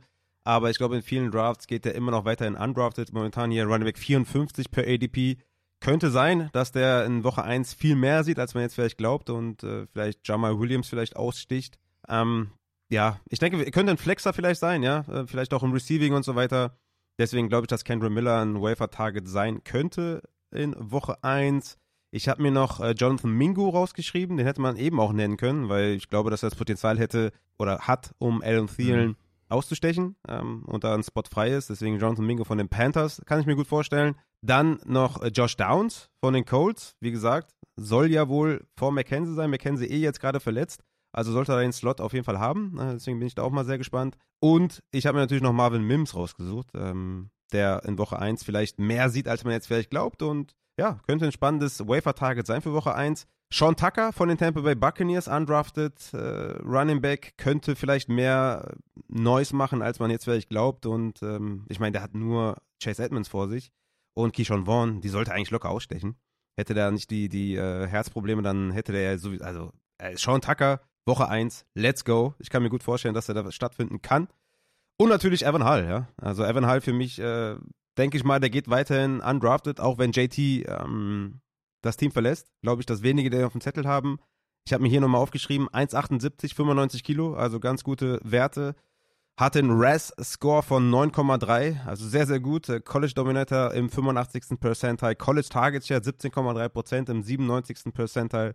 Fehlt ihn auch als Runner gut. Natürlich hat er da auch Lücken und so weiter. In Division jetzt vielleicht nicht Elite und so weiter. Aber ich fand ihn okay. Und vor allem halt als Receiver, ne? 88 Receptions in den letzten zwei College-Jahren. Und ich denke, dass Zach Moss und Dion Jackson ihm da im Receiving nicht gefährlich werden könnten oder werden und dass er da die Rolle hat im Receiving und könnte dann immediately so ein Naim Heinz-Verschnitt sein. Und Naim Heinz war in den letzten Jahren immer mal wieder ein Waiver-Wire-Target und deswegen ist es für mich Evan Hull, den ich hier nenne, noch auf Running Back und zuletzt natürlich noch die Wayne McBride. So. Die Hoffnung stirbt zuletzt, ja. Ty Chandler soll ja die zwei sein aktuell bei den Vikings. Aber er startet durch, Junge. Die Wayne McBride. Die Hoffnung stirbt zuletzt. So sieht's aus. Ähm, ja, ich hatte das ähm, WW-Targets, hatte ich äh, als WR wieder klassifiziert, deswegen dachte ich, es wären fast dieselben Fra selbe Frage. Aber klar, als äh, generelles. Ja, es. es ja, ja, ja, ja, ja. Ähm, sorry dafür. Aber klar, also um nochmal noch mal zwei Namen zu nennen, die eventuell interessant sein könnten, äh, zusätzlich zu denen, die du genannt hast, weil äh, gerade Josh Downs, wenn der undrafted geht, ist natürlich mega geil. Also ich glaube, ähm, das ist schon so einer, der könnte in der ersten Woche. Also da werden natürlich viele dann overpayen, wenn der tatsächlich in Woche 1 mit äh, Anthony Richardson da, da mal rasiert.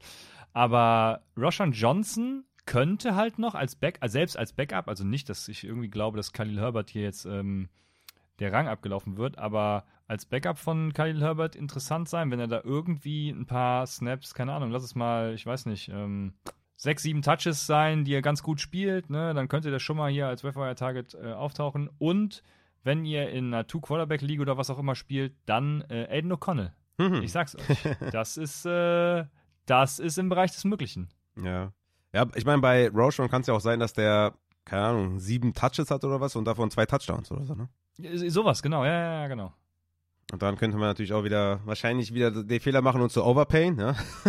aber ich denke, das könnte schon auch ein Wafer-Target sein, ja, das stimmt. Ja, ich habe Quarterbacks mal so ein bisschen ausgelassen, aber ja. Ähm, ja. ja, den habe ich hier auch nur gerade gesehen auf meiner Liste, deswegen, äh, ja. Aber muss man mal sagen. Auf jeden Fall. Dann würde ich sagen, kommen wir zu Rasselbande. Der sagt, wen habt ihr als Possible Breakout Player für dieses Jahr evaluiert? Und dann kam halt wieder eine Auerfrage und äh, das kam auch mehrfach, äh, dass ich wieder eine Taxi-Story rausknallen soll. Aber er sagt noch Danke für den nice Content. Ja, Auer gibt's dann Taxi-Story. Wir sind jetzt hier bei auf. Äh, deswegen, Christian, Breakout-Player, wen hast du? Ja, George Pickens natürlich. Let's go. Da gibt's gar keinen anderen. Also, Gestern noch gedraftet im Upset Bowl, Junge sehr vernünftig tatsächlich. Ähm, ging nur für ein bisschen mehr Geld als JSN, aber ich war irgendwie, keine Ahnung, es, ich hätte lieber George Pickens äh, gehabt auch eigentlich, aber ach, das ist dann manchmal so, ne? Keine Ahnung. Also die Frage bei George Pickens Draft Grade war ja auch eigentlich nie, ob er es kann, Sonst wäre er, glaube ich, auch, ja. genau, sonst wäre er bei einigen Wide Receiver 1 gewesen der Klasse, was ja, ich glaube, es war Traylon Burks am Ende, aber ich glaube, George Pickens wäre sonst ganz klarer Wide Receiver 1 gewesen. Ähm, und es war immer nur Kopfsache, genau. Und das hat oder scheint Pittsburgh im Griff zu haben. Ne? Letzte Saison hat er gegen Ende schon richtig gut performt. Seit der Bye Week ist er im Minus PPR Scoring Wide Receiver 2 als, also nach Münze für Placement, als Wide Receiver 24. Ähm, die PFF-Grades sind auch echt okay. Und er ist halt ein Elite-Receiver auf Intermediate und Deep Routes. Short Routes und Behind Line of Scrimmage waren eher so mittelmäßig bis, ja, geht so. Ähm, aber er war halt Deep und Intermediate, also es ist ja, äh, äh, äh ich glaube, irgendeiner im Slack hat ihn mal, mal äh, Only Fade Pickens oder so genannt, als ich meinte, ich hype den jetzt. Ähm, keine Ahnung. Aber ich finde den super geil. Und ich glaube, es ist auch kein Zufall, dass ab Woche 10, beziehungsweise bei Pickens war es ja 12, aber ab Woche, also ab der Bye Week, sagen wir einfach mal un ungefähr, äh, George Pickens und Kenny Pickett äh, gleichermaßen gut wurden und tatsächlich hier geile Stats aufgelegt haben. Also ich glaube, das fluppt dieses Jahr und kann nur dazu raten, George Pickens zu draften. Ja.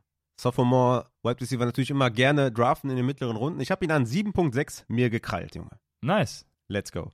Deontay ging an 6.9. Ich glaube, das ist aber vertretbar, ne? Die Diskrepanz passt, glaube ich, so eine halbe Runde ja. Unterschied. Ja, ja. Ja, ich habe in meinen ursprünglichen Rankings hatte ich auch George Pickens vor Deontay Johnson und dann dachte ich mir so, oh, nee, das kannst du auch irgendwie nicht bringen, ne? Und dann habe ich, äh, ich glaube, ich habe Deontay Johnson jetzt zwei oder drei Wide Receiver Spots vor ihm. Also ja, das passt ungefähr.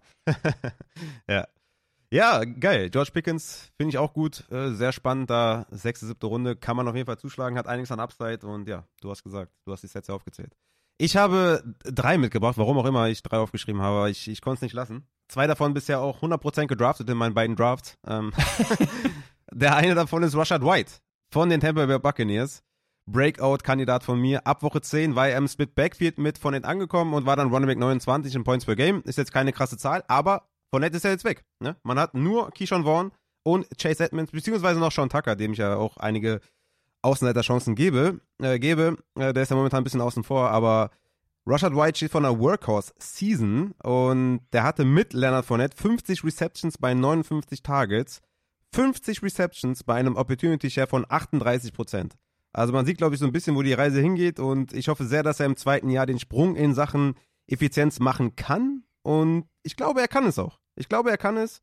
Ich denke mal, dass er einfach vielleicht ein bisschen Zeit gebraucht hat, um Fuß zu fassen, weil gerade im Receiving, das war seine große Stärke. Da muss er effizienter werden. After the Catch und so weiter. Also es muss besser werden. Äh, ich ich traue es ihm zu. In seinem einzigen Start ohne Fournette hatte er 14 Carries und 9 Targets, 9 Receptions für 109 Total Yards. Also da hat er gut gespielt. Und ich hoffe, dass er einfach da einen Schritt nach vorne macht in seinem Sophomore Year und bin all in bei Rashad White und habe ihn jetzt in beiden Redraft-Ligen in der fünften Runde gezogen. Ja, ich habe Rashad White in einer Keeper-Liga als Keeper gesetzt für Runde 11 und bin damit sehr, sehr glücklich. Ähm, Boah, ja. Bruder, ich, das ist ja richtig nice. Ja, ist mega nice. Ich muss mich noch zwischen Christian Kirk und Khalil Herbert entscheiden, aber ich glaube, bei die, wenn ich dich frage, ist die Entscheidung ganz, ganz äh, easy. Ähm, ja, ja, aber Rashad, an, welche Runde? Ja, Khalil Herbert, glaube ich, viel, viel später. Ich glaube, Runde 13 und Christian Kirk wäre Runde 8, ja. Ähm, also ich glaube, es wird auf Khalil Herbert vielleicht hinauslaufen. Andererseits hätte ich mit Christian Kirk den Lawrence Stack, wo ich letzte Woche gesagt habe, das will ich eigentlich auch ungern. Also es wäre wieder Case für Khalil Herbert. Aber äh, ich schweife ab. Ich, ähm, Rashad White, ja, bin ich dabei. Let's go, Junge. Habe ich Bock drauf. Dann habe ich noch Christian Watson natürlich mitgebracht von den Green Bay Packers. Auch den in beiden Redraft-Ligen habe ich mir den reingesnackt. Sehr, sehr geil. Ich will es nur mal kurz sagen, als Rookie war er erster in Fantasy Points per Target, Vierter in Yards after Catch per Reception, Elfter in Yards per Route Run und sein Yards per Route Run Wert war 2,25. Das sind Rookie-Werte von OBJ, Chase, Justin Jefferson und AJ Brown.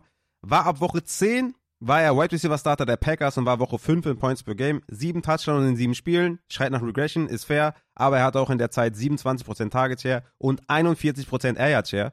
Und was wollen wir im Fantasy? Wir wollen einen hohen Target Share und einen hohen Air Yard Share weil das die größte Korrelation zu Fantasy-Punkten hat. Deswegen Christian Watson, let's fucking go. Und als letzten habe ich mir aufgeschrieben, Nico Collins, Junge. Ich muss ihn da unterbringen, ne? Ist mir, ist mir egal, was Adrian sagt. Nico Collins, Breakout, let's fucking go.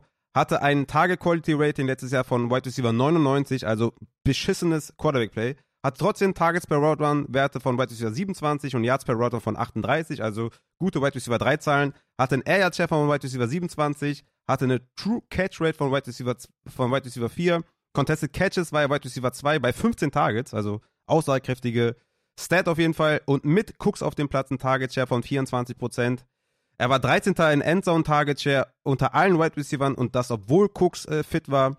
Und ja, dieses Jahr die Konkurrenten, also wie gesagt, ich finde die Receiving-Option für CJ Stroud gar nicht so schlecht, ne, mit Schulz auf Tight End, man hat noch Robert Woods und Tank Dell, finde ich alles okay. Aber ich denke mal, dass er die Eins sein wird. Hohen Target Share, hohen Air Yard Share. Und ich habe einfach Bock. Ich habe, ist für mich ein massives Draft Target. Wide Receiver 59 momentan per ADP. Ich glaube, das kann der locker ausstechen. Ja, ich finde, alle Spieler von dir sind fair. Ähm, ja, alle Spieler von dir sind fair. Klar, Nico Collins, äh, aber es geht ja um Breakout. Also es geht ja darum, ähm, dass er den Breakout schafft. Ne? Deswegen, klar, äh, gibt es auch einen Case für. Also ja, finde ich gut. Finde ich gut, deine Spieler. Ah, geil. Nico Collins lässt er äh, gestern auch bekommen übrigens, sehe ich gerade. An 8.7. Bisschen gereached vielleicht, ne? Mm, ja, genau. Also ja, so, wir hatten ihn ja in unserer Top 100, äh, also nicht Top 100, sondern Over 100 Folge, glaube ich. Ähm, da hätte ich noch gesagt, ja, easy, aber das wäre mir zu früh, ja. Man muss aber auch dazu sagen, dass äh, im Upset Bowl in den ersten vier Runden, bis auf in der ersten Runde, also zweite, dritte und vierte Runde, sind jeweils zwei Quarterbacks gegangen und danach halt erst wieder in der achten Runde. Also vielleicht wäre der ein bisschen weiter gedroppt, wenn noch ein paar äh, Quarterbacks gegangen wären. Dann hätte man vielleicht so Anfang, Mitte, neunte Runde. So ging halt nur Skillspieler von Woche, äh, von Runde vier bis acht. Nur Skillspieler. Das war schon ziemlich krass. Mhm. Aber ja, für deine Maigeist musst du ein bisschen reachen, Junge. Let's go! So. Dann kommen wir zu Anti Kelari, der fragt, wie viele Mockdrafts machst du pro Tag oder pro Woche? Und also ich mache eigentlich täglich Mockdrafts im äh, Draft Wizard bei Fantasy Pros, ähm, weil es super schnell geht. Bei Sleeper dauert mir das ein bisschen zu lange, bis da der Computer durch ist oder wenn man mit der Community mockt, vielleicht dann ähm, irgendwie Slow Draft und so weiter ist, ne? Oder vielleicht findet man auch einen Termin, um schnell mal durchzudraften. Habe ich auch gemacht mit der Community schon ein paar Mal. Aber so, wenn man mal kurz auf Toilette ist, irgendwie kurz auf die Frau wartet oder auf die Kinder wartet oder keine Ahnung, dann geht man kurz auf den Draft Wizard und da geht es immer super schnell. Ähm, also ein, auf jeden Fall, jeden Tag, ja, mindestens einen, würde ich sagen. Um einfach so ein bisschen Gefühl zu bekommen, wann so die Spieler gehen. Mache auch viele ähm, Superflex-Drafts, um zu gucken, wie ist es, wie ist es irgendwie in Top 4 zu draften. Am Ende zu draften, in der Mitte, wie viele Quarterbacks kriegt man dann noch oder was für Quarterbacks in den mittleren Runden und so weiter. Also ich mache schon relativ viele. Wie sieht es bei dir aus? Ähm, bei mir, also ich sage zwar immer, jedem macht Mockdrafts, macht Mockdrafts ohne Ende, aber bei mir ist es mittlerweile so, also ich mache sehr viele so in diesem Sommerloch, ähm, also zwischen Draft und so Fantasy-Draft-Vorbereitung. Was ist das dann so, so ähm, April, Mai? Mai bis Ende Juni vielleicht, Anfang Juli. Da mache ich super viele und dann nimmt es halt irgendwie sehr viel auch ab, weil ich dann so ein gutes Gefühl dafür habe, wo Spieler im Moment stehen, wo die gehen und dann haben halt immer so ein paar News so den Ausschlag. Und dann hast du automatisch im Kopf schon, also ich zumindest bin so ein Typ, ich habe dann automatisch im Kopf schon so, ah, der ist da und, und der geht dann äh, und dann hat, hat das für einen Impact, dies und jenes. Deswegen mache ich tatsächlich äh, weniger. Jetzt, je mehr es zu Drafts geht, weniger. Klar, wenn es dann um die Auswahl zum Beispiel von Draft-Spots geht, dann mache ich nochmal viele weil dann gucke ich mir, äh, dann baller ich an einem Tag irgendwie mal so 20 Mock-Drafts und äh, gucke von verschiedenen Spots, ähm, einfach um zu sehen, wo, wie, fall, wie fällt auch dann hin und wieder mal das Board, ähm, um zu sehen, welcher Spot gefällt mir auch am besten, womit komme ich am besten klar und ähm, ja, jetzt gerade aktuell ist es halt super wenig, weil ja auch richtige Drafts schon laufen, äh, deswegen, ja, also jetzt gerade, ich glaube, ich habe, weiß gar nicht mehr, wann ich den letzten Mock-Draft gemacht habe, ist wahrscheinlich schon eine Woche her. Ähm, tja. Ja, klar. Also man muss das ja auch nicht machen, ne? Man hat ja irgendwann ein Gefühl dafür und du machst ja viel Auction und, und viel irgendwie so meines PPA. Kann man überhaupt für meines PPA Mockdrafts machen? Ja, mit der Community halt, ne? Deswegen, ich mache auch äh, super, also genau, ohne, ohne wäre blöd, würde ich behaupten. Ähm, aber mit, ich finde auch, normale Mockdrafts bringen einem mit der Community mehr. Deswegen, ähm, Safe. Ja, deswegen versucht ruhig im Discord äh, nach Mockdraft oder auch Mockdrafts zu teilen, damit Leute reinkommen und äh, das bringt einfach am meisten, ähm, auch wenn es gegen vor allem Draft Wizard ist auch immer eine gute Anlaufstelle, habe ich habe ich genauso erfahren. Deswegen, äh, das ist auch schon geil, aber mit der Community ist halt immer noch am besten, weil da tatsächlich dann auch ja der Mensch noch ein bisschen Einfluss hat und man so ein bisschen verschiedene Draft-Strategien fahren kann. Yes, auf jeden Fall. Dann fragt Christian, welcher Spot ist bei Superflex ratsam und wann der zweite Quarterback? Ist, glaube ich, an mich gerichtet, oder? Ja, ich habe ja tatsächlich ähm, einen Superflex-Draft, weil ich nicht wusste, dass, die, dass der Mim Bowl eine Superflex-Liga ist. Äh, hm. Ja, ich, ich weiß gar nicht, welcher okay. Spot ich da war. Aber ja, ich kann dir von meiner Strategie berichten. Ja, ja, kannst du gerne machen. Äh, es, es, kommt natürlich immer darauf an, was deine Strategie ist. Ja? Also gerade bei Strategien sind, äh, du kannst entweder sagen, ey, ich hole mir früh zwei Quarterbacks und hast dann zwei Set and Forget Quarterbacks. Also holst dir Joe Burrow an fünf und holst noch Deshaun Watson oder Dak in der zweiten Runde hast du halt früh zwei Quarterbacks und musst dann halt nicht mehr überlegen, was du machst. Ne? Du kannst auch Set and Forget und äh, mit beziehungsweise Late Round gehen, also Mahomes in der ersten und Derek Carr in der sechsten, siebten. Du kannst auch ein Mid Round und ein Late Round, also Rogers in der vierten und Stafford in der achten. Ne? Also ich würde dann vor allem bei so einer Kombi auch irgendwie gucken, dass ich noch einen dritten Streaming Quarterback nehme. Ne? Also wenn ich Mid Round und Late Round gehe oder zweimal Late Round, vielleicht Stafford und, und äh, keine Ahnung, Pickett oder so, dann will ich immer noch gucken, einen dritten Streaming Quarterback zu holen, wie ein Purdy oder Jimmy Garoppolo in der neunten, zehnten Runde, damit man da zwischen den beiden Streaming-Quarterbacks auch hin und her wechseln kann. Immer sehr ratsam. Ähm, ich finde tatsächlich momentan Superflex äh, die Mockdrafts, die ich gemacht habe, gut, wenn man so einen Set and Forget holt und dann einen Mid-to-Late-Rounder. Und plus dann eventuell noch einen dritten, je nachdem, wer noch da ist. Ne? So recht später vielleicht ein Howell, ein Love, ein Tannehill oder so in der 11., 12. Runde. Also wenn man Mahomes und K und das auch noch irgendwie absichern mit einem Love und Tannehill, das ist jetzt momentan so meine Go-To-Strategie. Da habe ich bisher die besten Mock-Drafts gemacht. Wann der zweite Quarterback? Es gibt da halt keinen Masterplan. Ne? Du musst gucken, wie das Board fällt. Äh, wenn in den ersten zwei Runden vier Quarterbacks gehen, dann musst du halt keinen Quarterback-Midrounder picken, sondern kannst weiter Skill-Value sammeln. Das musst du dann nicht machen. Ne? Ich würde immer gucken, äh, dass du grob mindestens einen Top-10 Quarterback, einen Top-20 Quarterback und einen ja je nach Kader einen Top 30 Quarterback hast, dass du da überall gut aufgestellt bist. Aber es gibt da leider keinen Masterplan. Ne? Gehst du früh auf Quarterback, dann kannst du vier, fünf Runden warten, bis du deinen zweiten holst. Gehst du Mid-Round auf Quarterback, kann es auch sein, dass du direkt Back-to-Back -back dir einen Quarterback holst. Wenn du Late-Round gehst, na, auch da kann sein, dass du Back-to-Back -back auf Quarterback gehst. Also es ist schwer zu sagen. Gerade Superflex immer im Vakuum sehr schwer zu beantworten, weil es kommt krass drauf an, wie die Quarterbacks fallen. Weil der einzige Unterschied natürlich zu normalen Ligen ist halt, dass du einen zweiten Quarterback aufstellen kannst auf der Superflex. Und das ändert halt dann äh, den Wert der zweiten, dritten Quarterbacks. Äh, deswegen kommt es da immer drauf an, was, wer ist dein erster Quarterback? Und wenn dein erster Quarterback richtig gut ist, dann kannst du gerne warten, meiner Meinung nach. Und wenn dein Quarterback eher mid to late ist, dann wirst du wahrscheinlich schneller noch deinen zweiten holen.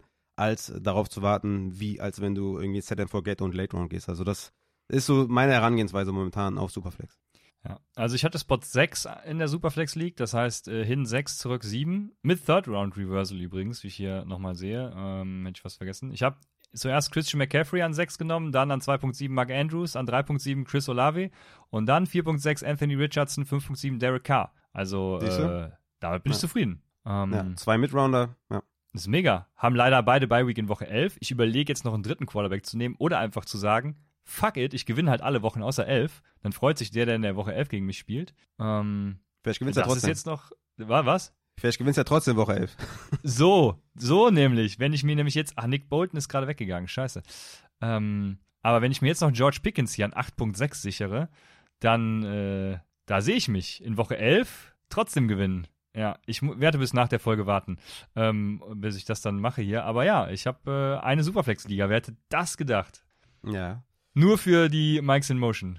Ja, wie gesagt, es ist abschließend immer schwer, schwer zu sagen tatsächlich, aber wie Christian gerade gesagt hat, ne, hat dann Back-to-Back -back in der mittleren Runde den Quarterback 1 und 2 geholt und das macht natürlich viel Sinn und kann theoretisch noch jetzt mit dem dritten äh, irgendwann warten und dann irgendwie auf Howell gehen, auf Love gehen, der fällt, den ich ja ganz geil ja, finde. Ja, Love ist schon gegangen. Love ist schon gegangen, okay. Ja, oder Tannehill oder so könnte vielleicht noch da sein.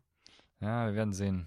Aber ja, das ist, äh, das war so meine Strategie, weil am Anfang sind alle auf Quarterback und dann dachte ich mir, ich kann jetzt hier nicht Christian McCaffrey liegen lassen. Also das, äh, weil der Positional Drop-Off, der ist ja, ich sag's ja immer wieder, äh, wird ja auch langweilig, aber der Positional Drop-Off ist halt nicht da. Ne? In so normalen Scorings kommt drauf an, wie die Superflex, wie das Superflex Scoring ist. Wenn es Upside Bowl Superflex ist, dann äh, Heidewitzka. Mm. Aber in normalem Superflex hast du halt kein Positional Drop-Off. Ne? Also es ist scheißegal, ob du ich klammer Patrick Mahomes äh, mal aus, aber es ist halt egal, ob du einen, keine Ahnung, so Joe Burrow hast oder einen Derek Carr. So, und äh, dementsprechend ja. gehe ich lieber spät drauf. Ja, so, so egal ist das jetzt auch nicht. Äh, vielleicht äh, muss ich doch mal reingehen, aber ich glaube schon, dass Burrow da mehr Upset hat. Aber ich, ich habe ja von meinen elf oder zwölf Reader-Fliegen sind ja acht Superflex und ich glaube sieben davon sind Upset Post Scoring. Also das ist einfach totales Massaker. Also das ist richtig geil. Aber okay, dann äh, würde ich sagen, gehen wir zu deiner Frage, weil der Homp X fragt, welche Quarterbacks nach dem Run in Runde 1 im Arcade Bowl? Christian. So, jetzt ja, das, das ist eine, den Tipp brauche ich auch. Frage. Den brauche ich auch. V vielen Dank für diese Frage. Jede Frage ist willkommen. Ähm, Arcade Bowl, die letzte Liga, also voraussichtlich die letzte Liga, sucht übrigens auch noch vier oder fünf Mitspieler, ähm, Mitspielende. Also da warten äh, gerade neun oder zehn, ich bin mir gerade nicht sicher, neun oder zehn äh, Teilnehmende noch auf ihre Liga und tut den Leuten den Gefallen und meldet euch an. Ähm, dann freuen die sich und wir können auch eine neue Liga machen. Dann hat jeder Bock. Haben wir schon Commissioner, also das läuft. Meldet euch an, Arcade Bowl. arcadefantasy.de slash Arcade Bowl 2023. Let's go. So, die Frage. Wenn ihr keinen findet, dann fragt mich, dann gehe ich auch nochmal rein. Okay, ja, ist ein Deal. Dann, welche Quarterbacks? wenn das überhaupt geht, wenn man darf, ist ja, weiß ja nicht. Ja, das muss ich tatsächlich mit dem Team klären. Aber ich habe jetzt schon zugesagt. Das kann ich jetzt nicht mehr zurücknehmen. Da finden wir eine Lösung. also, welche Quarterbacks nach dem Run in Runde 1 im Arcade Bowl? Und äh, natürlich. Und vor allem vielleicht, vielleicht so auch in der dritten Runde und so. Ich brauche brauch ein paar Infos. Ja, okay. Also natürlich, ne, falls er in Runde 1 nicht geht, was durchaus sein kann, dann äh, nehmen wir ähm, Ah, Trevor heißt er mit Vornamen, nicht Dexter. Trevor Lawrence. Ähm, aber nach meinem Hype kann es durchaus sein, dass der halt in Woche, äh, in Woche 1, in äh, Runde 1 schon geht. Ansonsten habe ich ja auch schon gesagt, entweder Kenny Pickett oder Anthony Richardson. In dieser, in, in der ähm, meines PPR Redraft Liga ging Kenny Pickett gerade für 2 Dollar irgendwas und ich hole mir halt für 37 Trevor Lawrence. Dann denke ich mir, scheiße, hättest du lieber für 2 Dollar Kenny Pickett genommen. Aber gut, so ist das manchmal. Also Kenny Pickett oder Anthony Richardson. Und wenn man wirklich. Aber das ist doch auch, ist doch auch ja. vertretbar, oder? Also, ich meine, Pickett, okay, ey, zweite Saisonhälfte und so war besser und äh, Touchdown per Drive und hin und her und Regression und alles, ne? Habe ich auch alles aufgezählt und so. Aber ja, so in diesem Scoring hätte ich auch viel, viel lieber Trevor Lawrence. Ich finde den Preisunterschied ja, vielleicht ein bisschen ja. zu groß, aber das ist doch schon auch eine faire Range. Ja, ja ich glaube in der, also wir spielen ja hier mit äh, AFC und NFC und ich glaube in der ähm, NFC, ich spiele in der NFC, in der NFC ging er für, lass mich gucken, 7,10 Dollar. Das ist dann schon wieder ein vertretbarer, vertretbares Ding, wo Ja. ich sage, ja, das ist okay. Das ist so in so einer Mid-Wide Receiver Range, also so JSN, George Pickens, Christian Kirk und so. Äh, in der Range Mhm. ist das und da finde ich es durchaus okay, würde ich sagen. Aber so diese 2 Dollar irgendwas für Kenny Pickett, da war ich schon ein bisschen erbost. Ähm, ja, also Kenny Pickett auf jeden Fall und natürlich ist Kirk Cousins. Also warte kurz, sorry, Ja, sorry, ich bin sehr ja, interessiert. sorry, es, ja. tut, es tut mir sehr leid. Ähm, also du sagst Kenny Pickett in der zweiten Runde? Nee, nee, nee, nee, nee, nee. Äh, nach, also es ging ja nur nach dem Run. Welche, welche Quarterbacks nach dem Run? Und ich weiß ja nicht, wann er welche picken will. Ich habe jetzt, äh, also Kenny Pickett und Anthony Richardson sind wahrscheinlich eher welche für die, äh, boah, ich habe ja im Arcade Bowl auch einen Auction Draft gemacht. Ich müsste jetzt meine Rankings gucken. Die muss ich übrigens noch frei verfügbar für alle schalten, das habe ich versprochen. Ähm, Werde ich noch tun diese Woche. Und ähm, ich weiß jetzt nicht, wann sie gehen, aber Kenny Pickett und Anthony Richardson sind, glaube ich, schon so Quarterbacks, die man in Runde 6, 7 vielleicht holt, vielleicht auch 5. Ich bin mir nicht sicher, müsste ich jetzt, wie gesagt, in meine Rankings gucken, aber, aber nichts für Runde 2. Ne? In Runde 2 wäre es wahrscheinlich so ein Kirk Cousins, auf den ich stark gehen würde, weil ich glaube, Kirk Cousins in dem Format ist schon, ist schon echt eine gute Nummer. Hat ja auch letztes Jahr ordentlich geliefert in dem Format. Letztes Jahr auch Derek Kiner gewesen, auf den ich gerne gegangen bin. Der hat nicht so geliefert leider, aber ich glaube, dieses Jahr könnte das auch was geben. Ähm, aber Derek Carr ist dann, da hätte ich glaube ich lieber Kenny Pickett. Lieber Kenny Pickett oder Anthony Richardson. Ähm, aber genau, die Frage war ja nach dem Run in Runde 1, ich würde in Runde 2 vielleicht äh, äh, Kirk Cousins. Das wäre das wär mein, Hm. mein Target. Und Runde 3 hast du ja gefragt. Ähm, ja, auch Kirk Cousins. Da, ich weiß nicht, ob er in Runde 2 dann geht. Geht er in Runde 2? Kirk Cousins von Runde 2 bis 8, alles möglich. Ja, das ist die Frage, ne? Äh, es Was mit Jared Goff? Das, das war für mich eigentlich so ein Target, so ein Late Runner. Jared Goff. Ja, Jared Goff finde ich eine ganz, ganz schwierige Personalie. Also letztes Jahr hat er richtig gut, wenn er das Niveau von letztem Jahr halten kann, dann ist natürlich mega geil, ne? Dann hast du da, dann landest du in Runde 3 halt einen richtig guten Quarterback. Ähm, dann bin ich da Fan von. Ist halt die Frage, ob er das kann. Aber ich, also ich glaube schon. Ich glaube schon, dass die Umstände da relativ gut sind für ihn, dass er äh, den Value in Runde 3 dir geben kann, ja. Okay. Wir haben es aufgeschrieben und werden dich dann nach der Saison roasten. Dann Ja, kommen wir man. zu. Achso, sorry. Ja, okay. Äh, sag ruhig was? Ja, ich wollte noch sagen, wenn man hinten gar keinen findet, hinten raus natürlich Jordan Love und aufs Tour-Treatment hoffen. Ähm, das wäre noch so die, die Resterampe für als Backup-Quarterback. Aber Mhm. Runde 2, Kirk Cousins, Runde 3, äh, Jared Goff finde ich, finde ich sehr nice. Okay. Dann haben wir Henning aka Honey Badger. Moin Rafa, let's fucking go. Genau so sollte jede Frage beginnen. Habe in meiner Homegrown League Achter als Running Back 1 und Running Back 2 Bijan und Gibbs. Irgendwie ist das Board so gekommen und ich sehe gerade krasse Upside, aber auch extrem hohes Risiko. Insbesondere bei Gibbs mit Monty im Rücken. Wie ist deine Einschätzung? Weitere Running Backs sind Stevenson, Gibson, P. Ryan und Pierce. Also, wenn ich ehrlich bin, würde ich sagen, in einer Achterliga, also erstmal natürlich immer schwer zu bewerten, ich kenne die anderen Teams ja nicht, aber ich würde sagen, also klar sollte sein, je kleiner die Liga, desto wichtiger ist die Spitze des Kaders.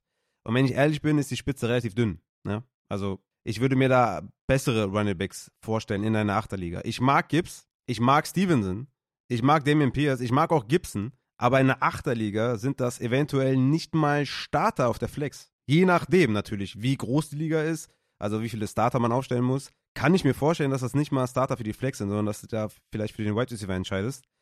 In einer Zwölfer sind die mega gut, aber in einer Achter hast du meiner Meinung nach nur Bijan als Top-Heavy Running Back. Ich weiß natürlich nicht, wie deine Wide Receiver, Tight Ends und Quarterbacks aussehen. Ne? Kann ja auch sein, dass du da mit, mit Kelsey, keine Ahnung, Mahomes und, und äh, was weiß ich, äh, irgendwelchen Top-Wide Receivern rausgegangen bist. Weiß ich ja nicht. Aber die Spitze auf Running Back ist einfach nicht da. Und im Vergleich zu anderen Teams nehme ich an, bist du da hinten dran auf der Running Back-Position. Ist für mich keine, kein gutes Running Back-Gespann für eine Achterliga. Ja, sehe ich genauso. Ähm, das ist tatsächlich aber jetzt, wo du es sagst, und das kann natürlich durchaus sein, dass er, also da fehlt uns einfach dann wahrscheinlich äh, die Info mit den Wide Receivern und, und Kelsey, Mahomes, das ist ja ein super Punkt, ne? Ähm, dann könnte das schon ganz geil sein. Aber ja, ähm, die Einschätzung ist te- teile ich halt, ne? Also gerade auch, also ich glaube, nur Bijan ist, hast du ja schon gesagt, ich würde mich wiederholen. Bijan ist top, Gibbs dahinter und dann, dann ist halt nichts mehr so, also alles so Replacement äh, Running Backs. Vielleicht Pierce noch ein bisschen drüber, aber ja, ähm, je nach Wide Receivern, das wäre das Spannende. Musst du nochmal äh, vielleicht in die DMs sliden oder so. Ähm, dann wäre es interessant, irgendeinen Trade-Target zu finden. Das Scoring ist natürlich auch dann interessant. Äh, ich vermute mal ganz normal, so eine Homeground-Liga, ähm, ah, wo, wo- wo Running Backs ja durchaus dann noch mehr Value genießen. Dementsprechend äh, könntest du da vielleicht mit, äh, keine Ahnung, mit einem geilen Wide Receiver noch einen guten Trade landen, um dich auf Running Back dann zu verstärken, wie auch immer. Also da äh, kann man, finde ich so schwer zu sagen. Mhm. Ja, ich meine, er sagt, das Board ist halt so gefallen. Deswegen denke ich halt, dass er da auf den anderen Positionen halt krassen Value eingesackt hat. Aber ja, wir sehen es halt nicht und ich kann jetzt nur die Runningbacks ähm, bewerten und die sind für eine Achter relativ dünn an der Spitze und ja. Dann gehen wir zur nächsten Frage von äh, der Michi, der sagt, äh, zwei aus vier muss zwei Keeper festlegen. Zur Auswahl stehen wie folgt und die Runden in der in den Pick verliere und die Runde in der in den Pick verliere. Das steht wirklich da. Ja, okay. Also, genau, die, die Zahl am Ende ist auf jeden Fall die Runde, die man verliert. Also, 2 aus 4. Dallas Goddard in Runde 8. James Conner, Runde 8, weil er ihn letztes Jahr gekippt hat, keine Ahnung. Christian Kirk, Runde 10 und Hollywood Brown in Runde 15. Das ist eine 12er One-QB HPPA-Liga. Was sagst du, Christian? Ja, vermutlich war, hat er ihn in Runde 9 vorletztes Jahr gedraftet, deswegen, ähm, gut, die Info fehlt aber natürlich. Ja. Ähm, ich, ich finde Kirk und Brown. Also äh, Kirk hatte ich ja eben schon in Runde 8 hatte ich, glaube ich, gesagt, ne, würde ich ihn keepen und Runde 10 ist natürlich dann ja schon mega Stil. Äh, also, also Christian Kirk auf jeden Fall. Es, ja doch, er hat C. Kirk geschrieben, sehr vorbildlich, äh, deswegen ist es auch Christian Kirk. Genau, Runde 10 und ähm, dann Marquise Brown Runde 15. Also mit Runde 15 machst du bei Marquise Brown, glaube ich, nichts verkehrt.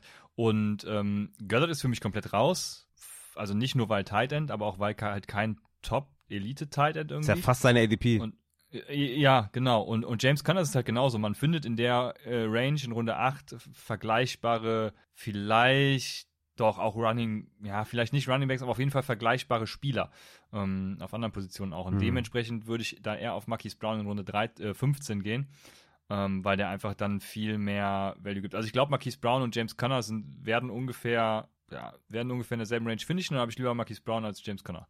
Also ich denke auch Kirk in Runde 10 ist ein Lock. Und dann ist es halt Connor oder Hollywood. Hollywood geht halt in den meisten Ligen. 15. Runde gibt es in den meisten Ligen gar nicht. Also meistens ist das wahrscheinlich undrafted. Das ist schon fetter Value, ne? Für einen Wide Receiver 1. Äh, Kyler Murray kann immer noch, wie gesagt, jederzeit früher zurückkommen, als man vielleicht denkt. Und die Offense könnte auf einmal besser aussehen, zumindest mal auf, auf Quarterback. Also 15. Runde ist schon echt übel. Also da würde ich auch Hollywood und Kirk nehmen, wobei Connor in der 8. auch ganz gut ist. Jetzt vielleicht nicht irgendwie League-Winning Upside für, für Connor, aber ne, in der 12er Liga irgendwie auf der Flex oder so Connor zu haben, ist auf jeden Fall mal nicht so schlecht. Aber Kirk in der 10., Hollywood in der 15., ja, das wäre auch, das wären meine, meine Picks. Genau wie bei Christian. Dann haben wir den äh, Timon, der hat auch eine Keeper-Frage. Habe in einer Keeper-League Tight End und Quarterback behalten. Wie würde deine Draft-Strategie für die ersten fünf Runden aussehen? Eher Wide Receiver oder eher Running Back? Da würde ich halt sagen, beides. Ja? Auf jeden Fall würde ich nicht Quarterback oder Tight End holen. Die hast du ja schon gekippt. Also du bist maximal flexibel. Ist doch mega geil, gut gelaufen.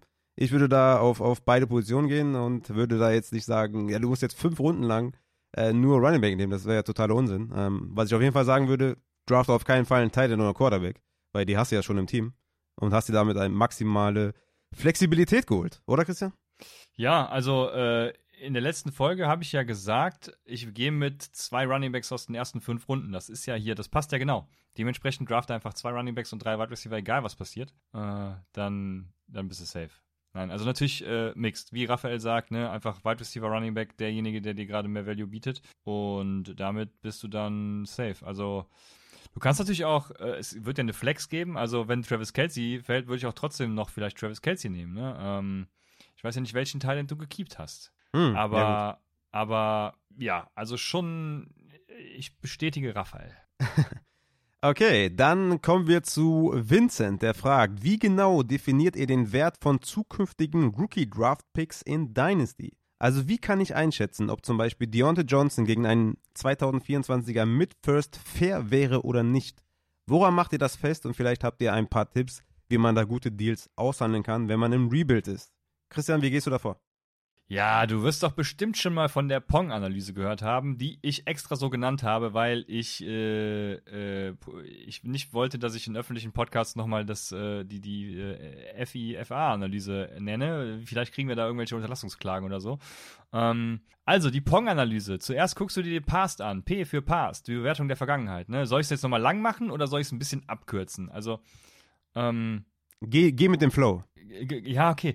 Äh, die Bewertung der Vergangenheit halt einfach, ne, such nach äh, den GMs, mit denen du am besten klarkamst oder äh, guck dir äh, vor allem auch an, ähm, was in den vergangenen Jahren gut gelaufen ist und was nicht. Guck dir die Wins above Replacement an. Ähm, keine Ahnung. Also äh, ich könnte jetzt hier die ganze Liste noch durchgehen, die ich, die ich damals mal hier aufgeschrieben hatte, aber Bewertung der Vergangenheit fasst es eigentlich schon ganz gut zusammen, denke ich. Dann haben wir nach P das O, das ist Observe. Aktueller Status in der Liga. Ne? Be beobachte den aktuellen Status in der Liga. Also, ähm, wo stehst du? Was hast du für einen Kader? Ähm, du hast schon festgestellt, dass du scheinbar im Rebuild bist. Das ist dann, dann hast du Observe ja eigentlich schon, schon abge, ähm, abgeschlossen, weil jetzt geht es daran, äh, deine, gut, du musst natürlich noch deine, deine Mitspielenden ähm, analysieren, also wie ist deren Status in der Liga, weil es bringt dir jetzt nichts irgendwie, ähm, wie soll ich sagen, also es bringt dir nichts, einem anderen Rebuild-Team Adam Thielen aufzuschwatzen. Habe ich letztens versucht, aber natürlich abgelehnt, weil bringt nichts. Ähm, dementsprechend, ne, sowas bringt nichts. Du musst schon gucken, wo stehen auch die anderen. Dann haben wir P und O abgehandelt, also Past und Observe. Und dann haben wir Next, das N. Das steht für Scouting und Free Agency. Also vor allem natürlich äh, Scouting der Draft Class, weil es bei dir auch um einen Pick geht. Ähm, da geht es vor allem um die Qualität der nächsten Draft-Klassen 2024 und auch schon 25 am besten mit einbeziehen. Wie ist da die generelle Klasse? Wie ist da die positionelle Tiefe? Ähm, gut, die Bedürfnisse der anderen Teams hast du dann auch schon abgedeckt. Ne? Also ähm, dann weißt du, was die anderen Teams brauchen. Kannst ungefähr einschätzen, wie, wo landen die, das ist viel Zukunftsmusik, aber scoute auf jeden Fall die, die nächste Draft-Class. So, da hast du schon mal ein Gefühl, wer könnte da gehen. Ähm, bei zum Beispiel, du hast 1,8, ne? Genau, 1,8 da. Also da hast du zum Beispiel in der Superflex wahrscheinlich zwei, vielleicht sogar also du hast mindestens mal zwei Quarterbacks mit Caleb Williams und äh, Drake, boah, ich weiß nicht, wie man ausspricht, äh, Maye, ich lese die Namen immer nur, ich bin ja so ein Stat-Nerd. Ähm, May, Maye, keine Ahnung. Ähm, und ein dritter kommt bestimmt noch rein den es sich lohnt, da zu ziehen. Das heißt, du hast schon mal drei Quarterbacks vorneweg. Dann würde es auf jeden Fall zwei, ich glaube, es wird auf jeden Fall zwei Runningbacks geben. Ähm, Oh, ich vergesse immer die Namen. Äh, der dritte im Bunde wäre Braylon äh, Allen, den mag ich ja super gerne. Und ähm, die ersten beiden Namen habe ich tatsächlich vergessen. Ist es äh, Trevor Henderson, ist er dieses Jahr? Ich bin mir gerade nicht sicher, aber es wird auf jeden Fall zwei Runningbacks geben, vielleicht sogar drei Runningbacks. Und dann würde es auch noch, ähm, auch mindestens zwei, vielleicht sogar drei Wide Receiver gehen. Also du weißt, worauf ich, du siehst, worauf ich hinaus will. Ne? Pick 1.8 wird wahrscheinlich Value haben. So, jetzt war ich aber eigentlich bei äh, dem N für das Scouting. Next, also Past, Observe, Next und Gain. G, damit hast du Pong. Gain heißt nämlich einfach undervalued Spieler finden, ähm, Stats angucken. Raphael es, hat es ja auch in, schon in genug Folgen gesagt, wer gerade undervalued ist. Äh, Tyler Lockett Chronik zum Beispiel haben wir eben noch gesagt. Ähm, Gut, den brauchst du jetzt im Rebuild nicht. Aber guck, welche Spieler undervalued sind. Zum Beispiel ein Christian Kirk könnte vielleicht sogar dieses Jahr, hatten wir gerade eben, könnte dieses Jahr so einer sein, weil Kevin Ridley da ist. Ähm, vielleicht ist der undervalued, vielleicht ist er ja sogar Wide Receiver 1, was ich jetzt nicht glaube, aber ähm, ne, weiß, worauf ich hinaus will. Also solche Gedankengänge muss man mal machen und das Ganze mal zu Ende spinnen anhand von Stats. Und dann hast du den Gain und kannst hier richtig loslegen. Die Pong-Analyse, ehemals FIFA, ähm, dürfen wir so nicht mehr nennen, äh, würde ich mal behaupten. Und dann hast du das denke ich, ganz gut getan. Habe ich ähm, sonst was vergessen? Ich äh, glaube nicht. Ja, geh auf Trade-Suche und ähm, guck einfach, was du für den 1.8er bekommen kannst. Du musst ihn ja nicht äh, verscherbeln, du kannst ja vorher in Gespräche gehen, äh, deswegen, äh, du musst ihn ja nicht unbedingt direkt anbieten, sondern kannst vorher mit den Leuten sprechen, wer was gibt und ähm, dann kannst du ja sehen, ob du ihn behalten oder, äh, oder nicht, ob du ihn behalten willst oder nicht, weil dann siehst du ja, was du für ihn kriegst. Ne? Ich, äh, die zweite Frage, hast du die schon eben genannt? Nee, ne? Die machen wir dann gleich. Nee, nee, genau. Die, ja, der, genau. 1.8 ist, ist die nächste Frage. Das war jetzt hier mit First, aber klar, kann auch 1.8 sein. So. Ich, ich würde noch mal reingehen tatsächlich äh, und noch ein bisschen ausführen. Also Ach, Mist, ich bin schon wieder durcheinander gekommen. Ja, sorry. Mann. Ja, ja. Ja.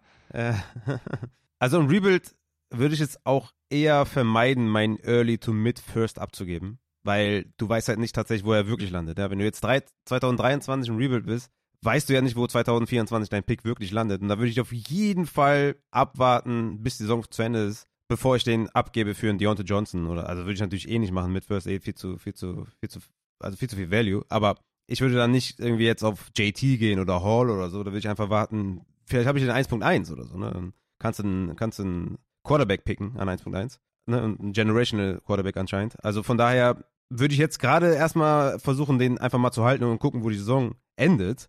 Weil das ist mir zu heikel, dass du dann nicht vielleicht sogar den Top 1, Top 2 Picks hast am Ende der Saison. Ähm, natürlich ist es auch immer, wenn man abcashen kann, ist immer kurz vom NFL Rookie Draft, ne? wo jeder Rookie krass ist und selbst irgendwie der 1.5, 1.6, 1.7 enorm Value hat, weil die Leute komplett durchdrehen. Und dann kannst du da vielleicht einen diesjährigen Jonathan Taylor holen, einen diesjährigen Brees Hall holen, einen diesjährigen Javante Williams oder so holen. Ähm, das würde sich immer da gut eignen, kurz vorm NFL-Draft und so weiter, wo die Rookies einfach den meisten, den höchsten Wert haben. Aber Deontay ist natürlich kein Mid-First-Wert, ne? Also ist ganz klar. Also der ist auf gar keinen Fall Mid-First-Wert. Vielleicht ein Late, ein Pick 12 oder so, vielleicht könnte man diskutieren, aber, aber mehr nicht auf jeden Fall, ne? Und wenn wir jetzt vielleicht mal die ersten Runden so ein bisschen splitten, um dir vielleicht mal so ein Gefühl dafür zu geben, ich habe es mal so wirklich komplett im Vakuum gehalten, ähm, um dir ein Gefühl dafür zu geben, was für Running Backs und Wide Receiver du vielleicht für den Mid First 2024 kriegen könntest, habe ich es einfach mal ein bisschen gesplittet. Also Pick 1 bis 3 habe ich mir aufgeschrieben, nur Stats, also nur Top Running Back und nur Top Wide Receiver.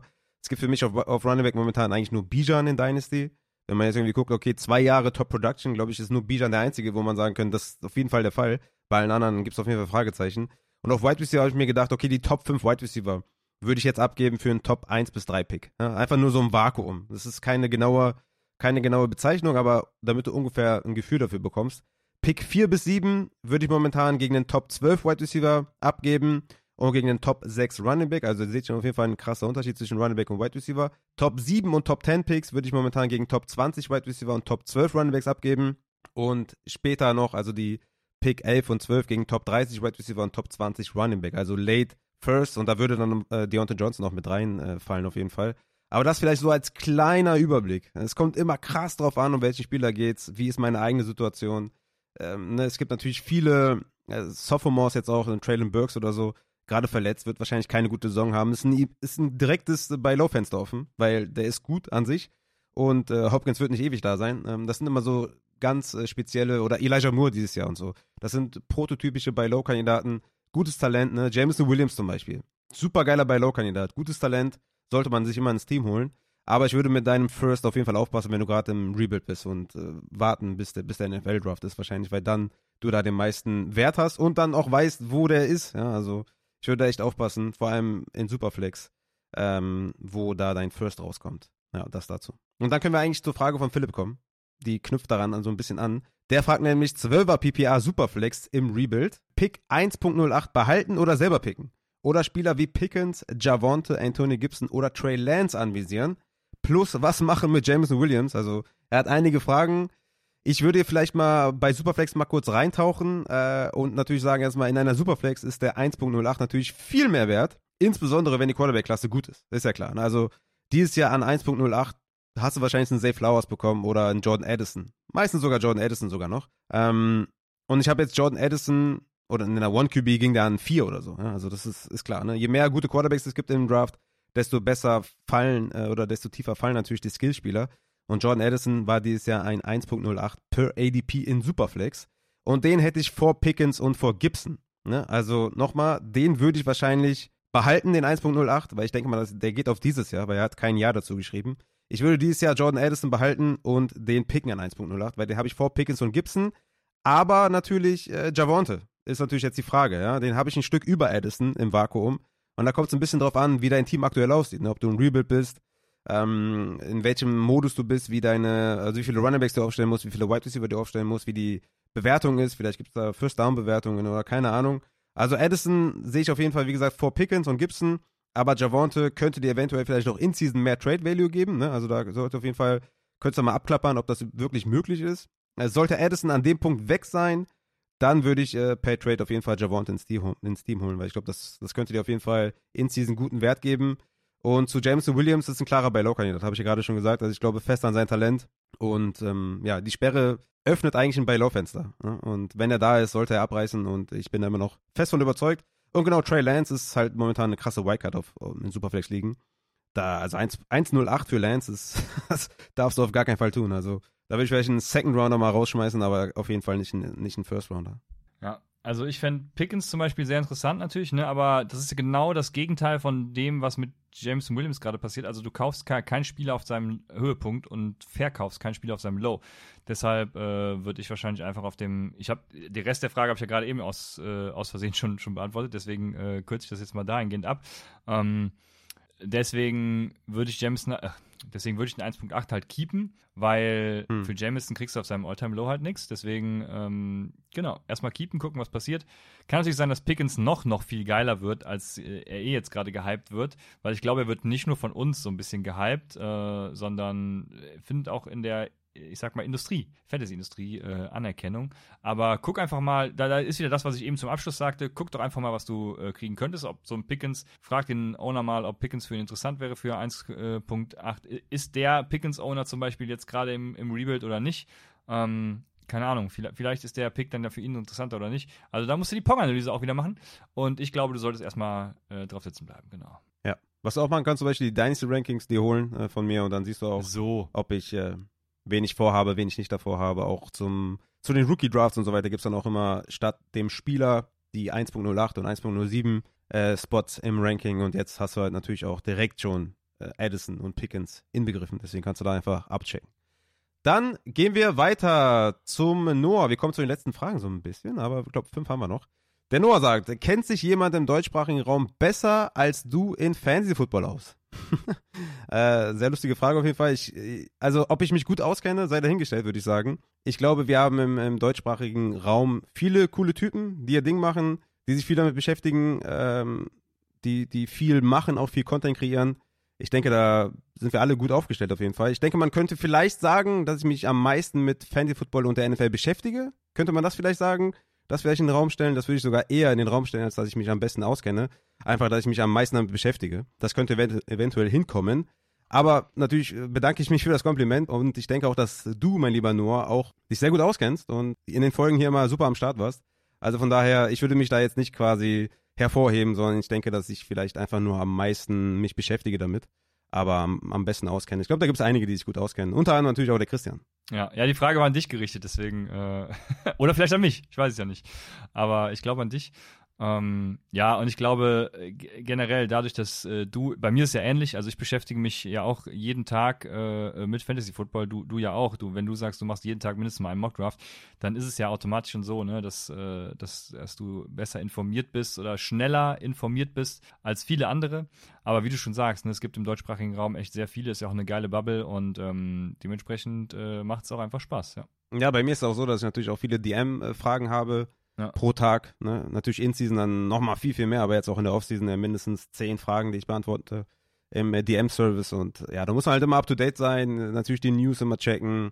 Gerade was, was läuft gerade, gibt es neue Verletzungen, gibt es neue News. Da gibt es natürlich immer sehr, sehr viel, was man beachten muss. Und äh, ja, ich bin da sehr stark eingebunden von der ganzen Community und bin da einfach immer sehr, sehr gut am Laufen. Äh, oder ähm, wie sagt man? Ähm, auf dem Laufenden, so, genau. Auf dem Laufenden, ja, richtig, genau das hat gefehlt. Auf dem Laufenden ja, ich denke mal, das hebt sich vielleicht ein bisschen hervor, aber ich denke mal, wir sind alle ganz gut dabei auf jeden Fall. Haben eine riesen Leidenschaft äh, und haben Bock auf die NFL und auf Fantasy.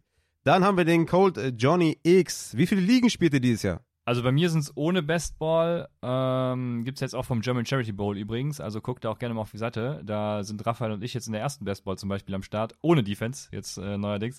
Äh, ohne genau. Defense, nur weil ich einmal was gesagt habe. Aber es wurde ja auch gesagt, dass das äh, die, die Orga-Entscheidung war. Aber ich hatte mich so ein bisschen gewundert. Ich wollte auch kein äh, Feuer entfachen. Äh, da gab es auch einige, die sich das dann wieder gewünscht haben mit der Defense. Aber ich habe mir gedacht, ey, crazy, mit Sommer eine Defense, das wäre lustig. Ja, das wäre schon wild geworden mit Defense. Also ich, ich hätte es an sich ganz geil gefunden, aber das wäre halt so ein Spaßding geworden, ne? Ähm. Ja, genau. Es wäre ein Spaßding geworden. Es ist natürlich für eine gute Sache, sowieso, aber ich will ein T-Shirt gewinnen. Und ich habe dann keinen Bock, wegen der Defense zu verkacken. Ja. Deswegen bin ich auch ganz froh, dass das raus ist. Ich hätte mir einfach drei, drei Defenses gedraftet, weil eine wird dann einfach in der Woche 20 Punkte machen. Aber ich denke auch, dass man da am Ende ein paar Defenses sich holen sollte, ja. Das Gute natürlich bei Defenses, die verletzen sich nicht. Äh, so ist es, ja, so ist es. ja, aber genau, ohne Bestball habe ich äh, sieben Redraft-Ligen, äh, eine Keeper-League, zwei Dynasty und dann halt noch eine Knockout-Liga und eine Kicker-Liga, die schließe ich mal aus. Also insgesamt sind es dann zehn Ligen ohne die beiden. Ähm, ja, zehn Ligen, acht davon Redraft-Ligen, drei Redraft mit minus PPR, drei Redraft mit Upside Bowl beziehungsweise German Charity Bowl Settings, den habe ich einfach schon mal mit dazugenommen, weil ich glaube, ich bin dabei. Ähm, und äh, genau, ein Redraft mit sogar Superflex mit dem äh, äh, Mim Bowl. Genau, vier Ligen sogar Auction und drei Ligen mit IDP. Also äh, alles ist bei mir irgendwie vertreten, das äh, ist doch äh, schön. Ich, ich freue mich auf die Saison. Hab aber stark reduziert allerdings schon, ne? Wenn man das mal ich so wollte sieht. gerade sagen, ist ja dein Plan mit, mit den Ligen reduzieren ja gut aufgegangen. Ja, ist er wirklich. Das hat mich auch gewundert, als ich die heute mal zusammengezählt habe. Auf Sleeper sieht es echt wenig aus irgendwie. Gut, zwei sind auch auf MFL, aber ja, trotzdem, irgendwie sieht es wenig aus. Okay. Ja, also bei mir sind es äh, zehn Redraft-Ligen, allerdings ohne die Hörerliga und ohne den German Charity Bowl. Also es könnten zwölf Redraft werden. Die Hörerliga ist mir auch so ein bisschen unterschlagen, die habe ich total vergessen. Hab dann noch äh, gestern im Discord gefragt, habt ihr Bock auf eine Hörerliga eigentlich? Weil ich war mir nicht so ganz sicher. Ich spiele eh die ganzen, also die zehn Redraft-Ligen sind alles mit der Community. Ich denke mal so, jeder ist irgendwie mal vertreten. Ähm, natürlich ist die, ist die Community größer als 120 äh, Leute oder so oder äh, mehr. Ähm, aber ja, keine Ahnung. Ich, ich dachte, wusste nicht, aber ich habe auch schon Hate bekommen. Was für eine Frage das ist, ob es eine Hörerliga geben soll. Also Hörerliga kommt noch dazu. German Charity Bowl hoffentlich, dann bin ich bei 12 Redraft und ja, sonst äh, habe ich noch Dynasty, aber ja. Der Fokus ist natürlich auf den Redraft liegen. Das ist ja so mein Steckenpferd und spiele ich natürlich am liebsten. Dann kommen wir zum Schnars. Der fragt, das ist eine geile Frage. Wie geht man mit Kollegen um, die immer eine extra Einladung für alles brauchen, ob Holztermine etc.? also, ich würde sagen, erstmal geduldig sein. Ja? Du weißt ja nicht, warum Person X immer eine extra Einladung benötigt. Ja? Sind die Sleeper Notifications aus?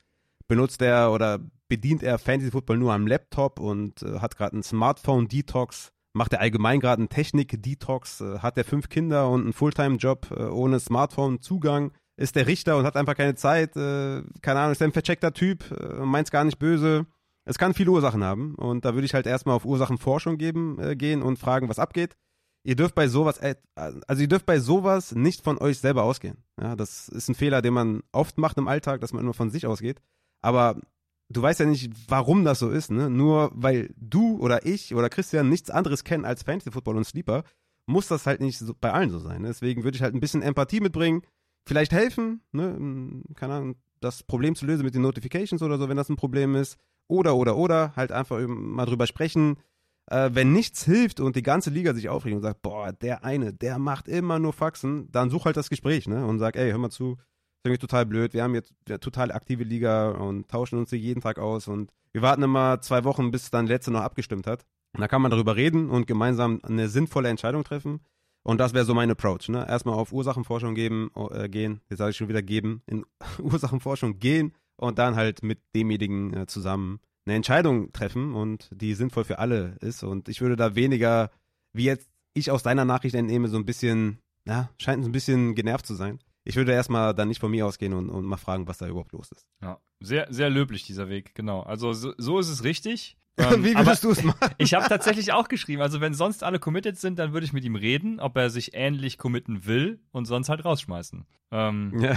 weil, weil ich mir denke, also ich, ich sage ja immer, take it, change it or leave it, ne? Und wenn du schnarrst, damit unzufrieden bist, dann musst du, wenn du Commissioner bist, es entweder hinnehmen, es entweder verändern, indem du mit ihm redest und ihn entweder zum Commitment bringst oder eben einen neuen äh, User installierst oder du musst eben selbst die Liga verlassen. Das sind die drei Optionen, die du hast, ne? Hart, aber true. Ja. Dann kommen wir zu Anti Kelari, der sagt, wie unterscheidest du Rankings bei verschiedenen Scorings? Wie viel Wert verliert zum Beispiel ein Derrick Henry bei PPR zu Standard? Trifft das Wide Receiver weniger als Running Backs? Ist der Anti, ist Anti Kelari jetzt der Bruder von Anti Auti oder äh, weil das mit weil es mit 2T geschrieben ist? Das interessiert mich jetzt. Das, das müsst ihr nochmal aufklären. Aber ja, jetzt. Äh, ja, ja. Ja, nee, nee, hast du recht. Das, äh, das müsste man mal, da müssen wir noch forschen, ja. Genau. Das müssen wir erklären. Antis, meldet euch. Also ich kann es immer nur wiederholen und wiederholen und wiederholen, dass es viel mehr ausmacht, ob du Superflex spielst oder One QB, ob du mit vier festen Wide Receiver äh, Spots spielst oder zwei, oder ob du mit All Flex spielst oder mit drei Running Back Spots oder mit einem Running Back Spot oder, oder, oder. Alles, was von Standard Rostern abweicht, bedeutet ein Change in den Overall Rankings, was den Value angeht. Auf jeden Fall solltest du in einer Liga, wo du vier feste Wide Receiver Spots hast, etwas früher die Wide Receiver nehmen, als wenn da nur ein Wide Receiver Spot ist. Das ist klar. Der At Late Round Quarterback hat das auch mal untersucht mit diesen Half PPR, PPR und Standard Scoring Finishes. Und in seiner Auswertung war es so, dass die allermeisten Spieler bei den Fantasy, äh, bei den Fantasy Football Finishes maximal drei Spots voneinander abweichen, wenn es um Half PPR versus PPR oder Half PPR versus Standard geht. Ja? Bei diesen Sachen, Half PPR versus PPR, gibt es maximal drei Spots Unterschied. Also ein Running Back 5 ist dann im schlimmsten Falle nur Running Back 8 in dem anderen Scoring. Also weit, also weiter auseinander geht es nicht in den meisten Fällen. Natürlich, bei PPR zu Standard ist der Unterschied in den Finishes im Vergleich groß. Ja, safe. Aber da jetzt irgendwie Derrick Henry von Running Back 5, sagen wir, du hast ihn auf 5, dann auf 10 zu packen, ist halt auch nicht ganz richtig. Ne? Also der leidet natürlich schon so ein bisschen, aber das ist alles nicht so dramatisch im Gegensatz zu den Roster-Einstellungen oder noch mehr zu irgendwelchen Advanced-Scorings wie Upside Bowl auf Quarterback oder Arcade Bowl auf Quarterback. Da musst du halt heftig justieren. Aber PPR, Half PPR Standard, es ist kein großer Unterschied. Äh, bei Half PPR zu PPR und Standard zu äh, Half PPR ist alles halb so wild. Da kommst du von Hölzchen auf Stöckchen. Und ich würde auch sogar sagen, bei Standard zu PPR, ja, klar. Also, wenn ein Running Back mehr Targets in den Receptions, ja, dann bump ihn halt ein bisschen nach oben. Aber ich würde da jetzt auch nicht, äh, weißt du, ich würde es auch nicht übertreiben. Also, da kommst du wirklich dann, vor allem nach den Top Running Backs und Top Wide Receivers, da kommst du einfach von Hölzchen auf Stöckchen und hast am Ende den Überblick verloren. Und es ist alles nicht so schlimm wie, wie Roster-Einstellungen. Ja, also alles ist gesagt, nur nicht von mir. Ich habe im Endeffekt genau dasselbe äh, sagen wollen, weil ich würde es nicht auf Scorings beschränken, sondern das äh, explizit nochmal auf das Gesamt, auf die gesamte Liga. Du hast es erwähnt mit den vielen Wide Receiver Spots, dies, das. Also ähm, du musst das im Ganzen sehen. Scoring, Standard zu PPR kann man on the fly unterscheiden. Nochmal das wiederholt jetzt, aber ähm, genau, das sind so die wesentlichen Punkte. Dementsprechend, ja, ich stimme Raphael komplett zu. Das höre ich sehr gerne. Aber der ist halt wirklich so, ne? Viele, viele fragen mich und äh, sagen, ja, PPA, Half PPA und dies und das. Deswegen sind meine Rankings halt auch ein Half PPA. So, dann müsst ihr kaum, kaum justieren, wenn ihr PPA oder Standard spielt, weil der Unterschied einfach super gering ist. Und es kommt einfach viel, viel mehr auf die Roster-Einstellungen an, als auf ähm, ja. so eine Kleinigkeit wie Half PPA und PPA. So, dann kommen wir zu Rafa, du geile Schlange. Sehr guter Name auf jeden Fall. Könntest du bitte mal Wide Receiver erklären? X-Receiver, Slot Receiver, Outside Receiver oder noch mehr, was da noch gibt? Zudem würde mich interessieren, welche Art von Receiver du in deinem Fantasy-Football-Team möchtest oder ob es gar keine Rolle spielt. Ergibt es Sinn, dies auch in deinen Rankings zu erwähnen? Fragezeichen. Ja, also äh, soll ich jetzt einfach stumpf erklären, was es ist? Also X-Receiver äh, steht meistens an der kurzen Spielfeldseite, meistens der Wide Receiver 1 des Teams und spielt häufiger gegen Man-Coverage bzw. gegen Press. Ne? Also typisch irgendwie DK Metcalf ist ein typischer X-Wide Receiver. Dann Z-Receiver oder auch Flanker-Wide Receiver genannt, stehen etwas hinter der Line of Scrimmage haben also einen freien Release und sind meistens der Wide Receiver 2 des Teams.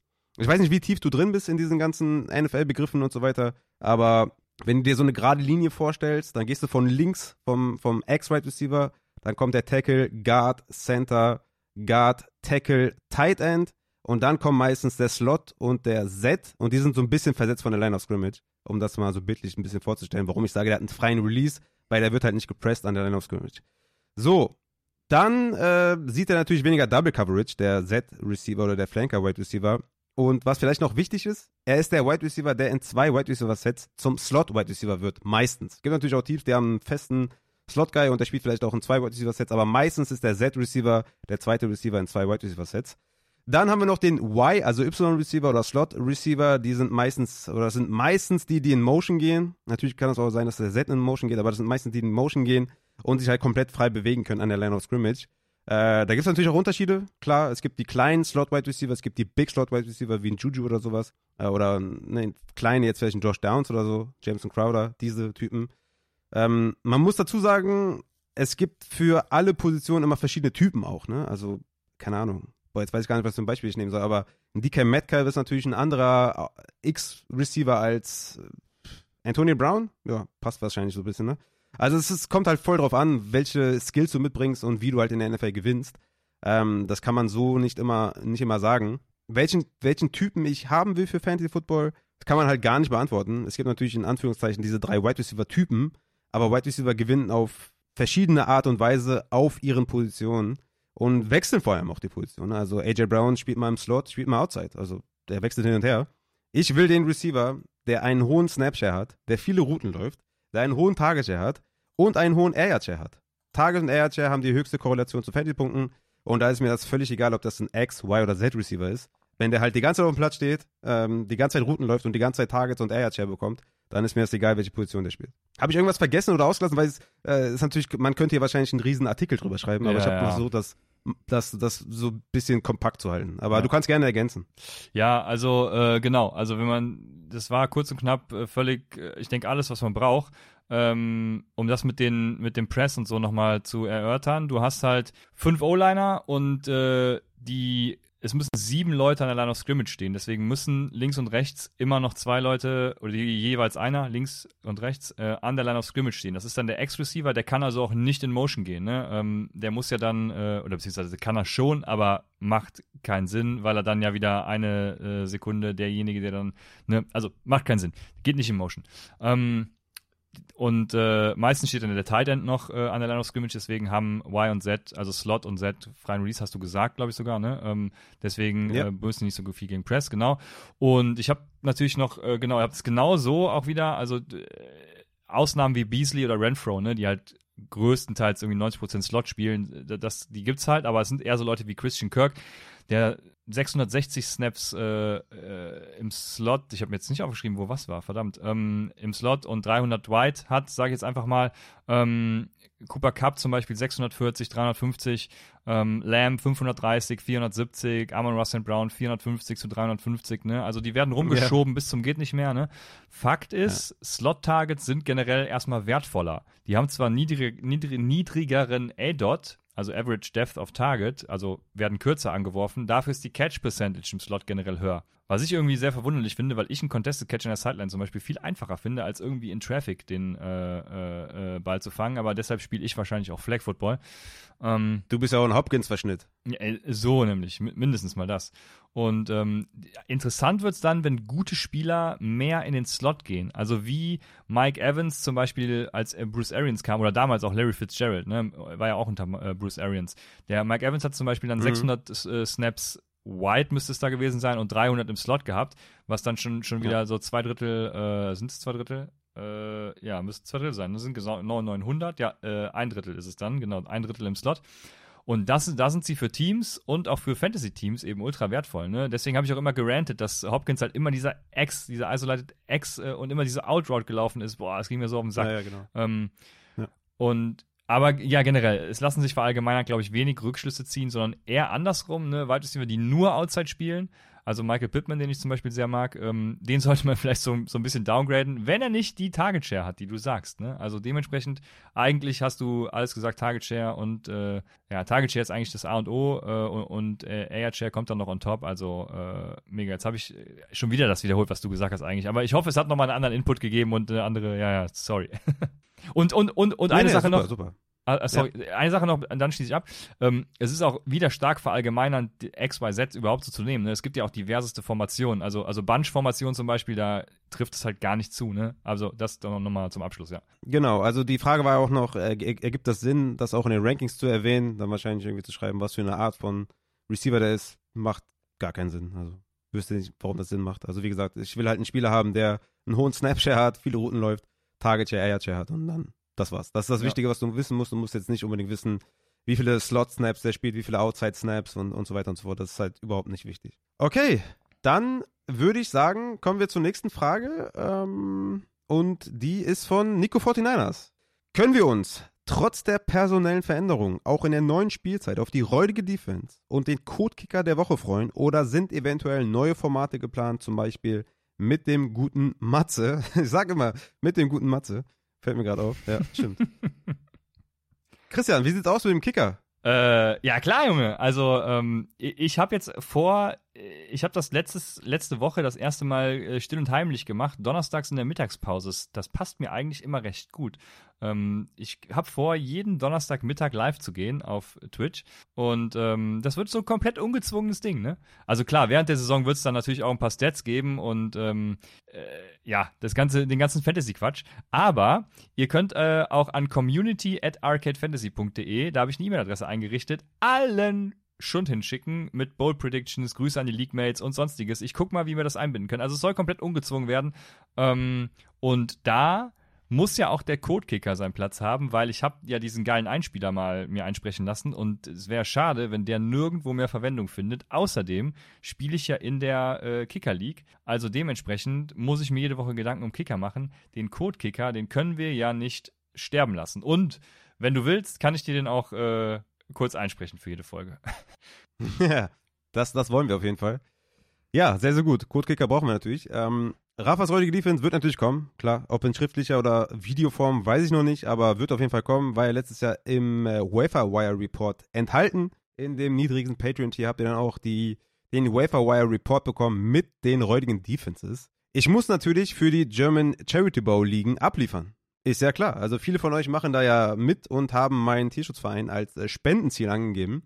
Und da muss ich natürlich liefern, weil ich will natürlich, dass äh, da der Tierschutzverein äh, Erster wird. Und äh, deswegen mache ich das natürlich auch äh, nicht aus, äh, ne? Also hier Eigensinn einfach. Ich muss liefern für den German Charity Bowl, der mit Defense spielt. Und deswegen müsst ihr natürlich da auch reinholzen und natürlich alles euch geben, was ich hier für Tipps gebe. Deswegen natürlich, Junge, Rafas heutige Defense wird auf jeden Fall erscheinen. Weiß halt nur nicht in welcher Form. Ich habe auch hier Defenses, äh, die Top Streaming Defenses für die ersten Wochen äh, mal kurz aufgeschrieben. Äh, die Defenses sind natürlich auch Teil in den Rankings. Ne? Also sehr klar, Junge. Defense äh, muss natürlich seinen Platz haben in den Rankings.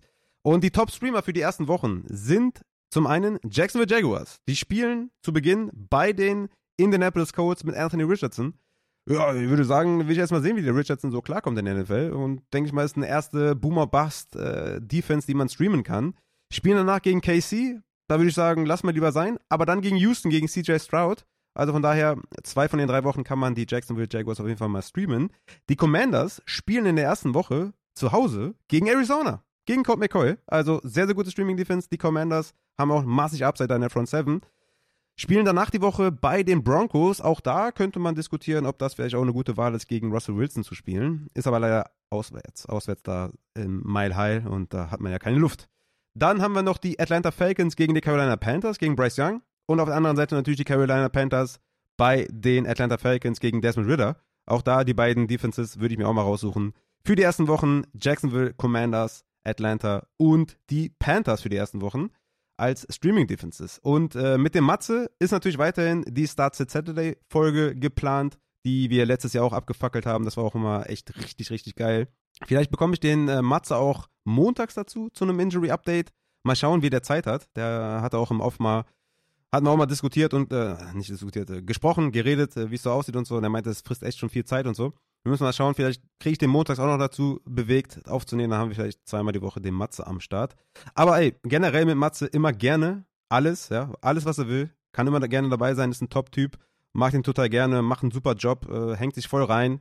Ist natürlich ein wahnsinniger Gewinn hier für Upside und äh, deswegen für, mit Matze gerne alles und mal gucken, vielleicht dann frage ich ihn mal, ob er montags auch Zeit hat für einen kleinen Injury Recap und dann nochmal natürlich samstags für die Start-Sit-Entscheidungen. Und daran anknüpfend, fragt Injured Fantasy Dings, der gute Matze natürlich, wann Dreierfolge? Oh, jetzt habe ich gerade einen Schluck genommen. Der Übergang kam mir zu schnell. Ähm, ja, also, ähm, Mats hat es ja selbst anscheinend schon gesagt, ne? während der Saison ist es immer mega schwierig, sonst hätte ich auch nicht aufgehört, weil es da halt feste Zeiten geben muss. Ne? Du musst ja montags aufnehmen, um was zu liefern. Ähm, also entweder in der Offseason, Matze, äh, da haben wir Zeit, oder während der Saison irgendwie, keine Ahnung, Injury-Spezial ohne Zeitbezug, ne, wenn man sich einfach mal verabreden kann und ähm, eine Woche Vorlauf oder so hat, keine Ahnung, äh, JSN zum Beispiel und was weiß ich nicht alles, kann man mal besprechen irgendwann.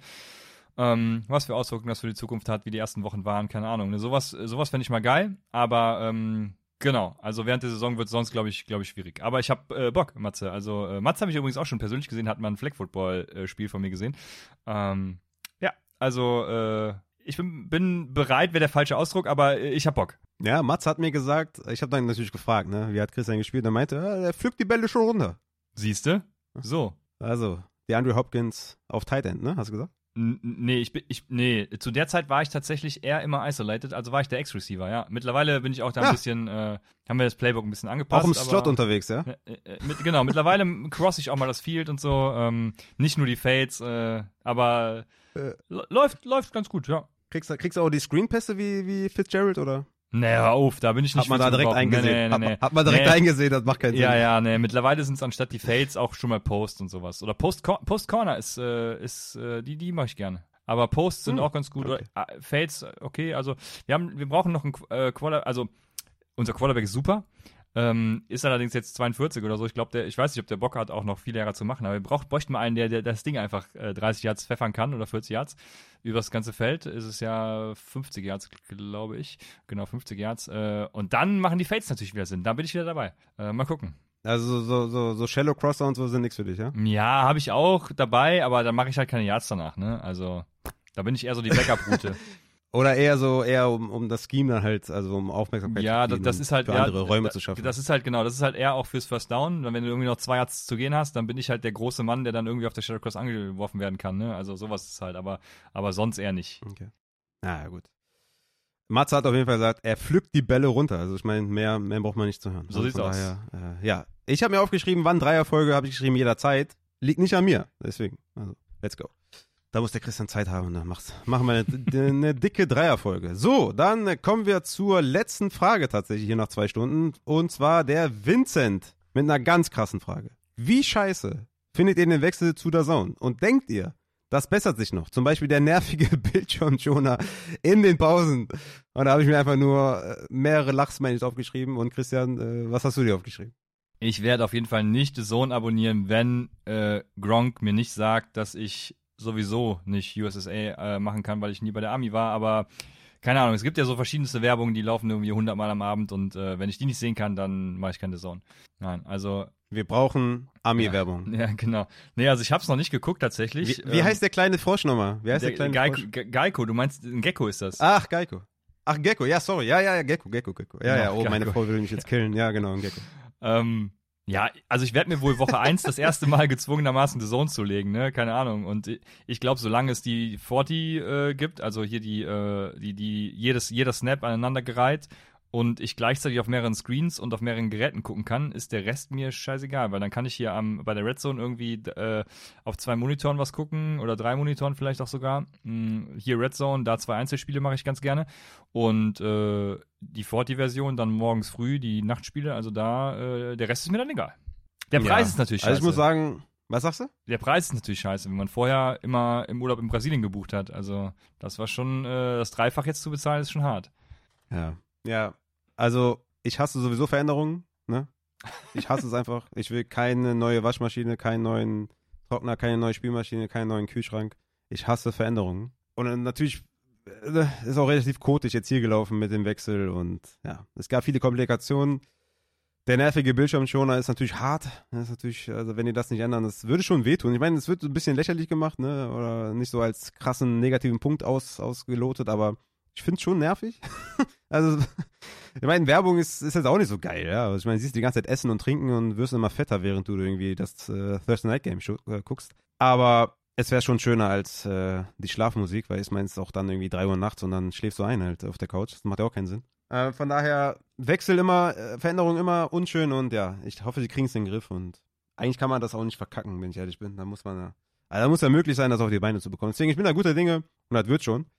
Und äh, mit diesen aufmunternden Worten würde ich auch sagen, gehen wir Richtung Ende der Folge, obwohl wir natürlich hier eine, eine Sache noch von Alex haben. Aber Alex hat keine Frage gestellt, sondern nur äh, ja, was aufgeschrieben, wo wir mehr Kontext brauchen. Ich habe Alex auch gefragt äh, im Instagram, äh, in der Instagram Story, ob er sich melden könnte, aber hat er nicht getan. Deswegen fällt die Äußerung hier von ihm weg. Das hätte ich gerne behandelt tatsächlich. Ausführlich auch. Geht so ein paar Internas, aber da ist keine Frage enthalten und er hat sich nicht gemeldet. Deswegen, aber wenn du willst, melde dich halt gerne nochmal, dann gehen wir drauf ein. So müssen wir die, die Frage sausen lassen oder die, wie nennt man das? Den Take sausen lassen und gehen zum Ende, Christian. Wir haben es echt, äh, wir haben noch am Anfang gedacht, okay, geht schnell. Wir haben nur 25 Fragen, aber Jo, wir sind schon wieder bei zwei Stunden. jo ich, ich weiß noch, wie ich gesagt habe, Aua mache ich auch gerne, weil das sah so wenig aus und ja, das. Äh, Stell dir ja, vor. Ja, ja. Stell dir vor, ich hätte die ganzen Auer-Fragen noch mit reingenommen, dann Mhm. hätten wir wieder einen Ich habe Zweiteiler. die ganze Zeit schon Stunden mega gemacht. Angst, weil ähm, scheinbar zieht mein Laptop keinen Strom. Aber,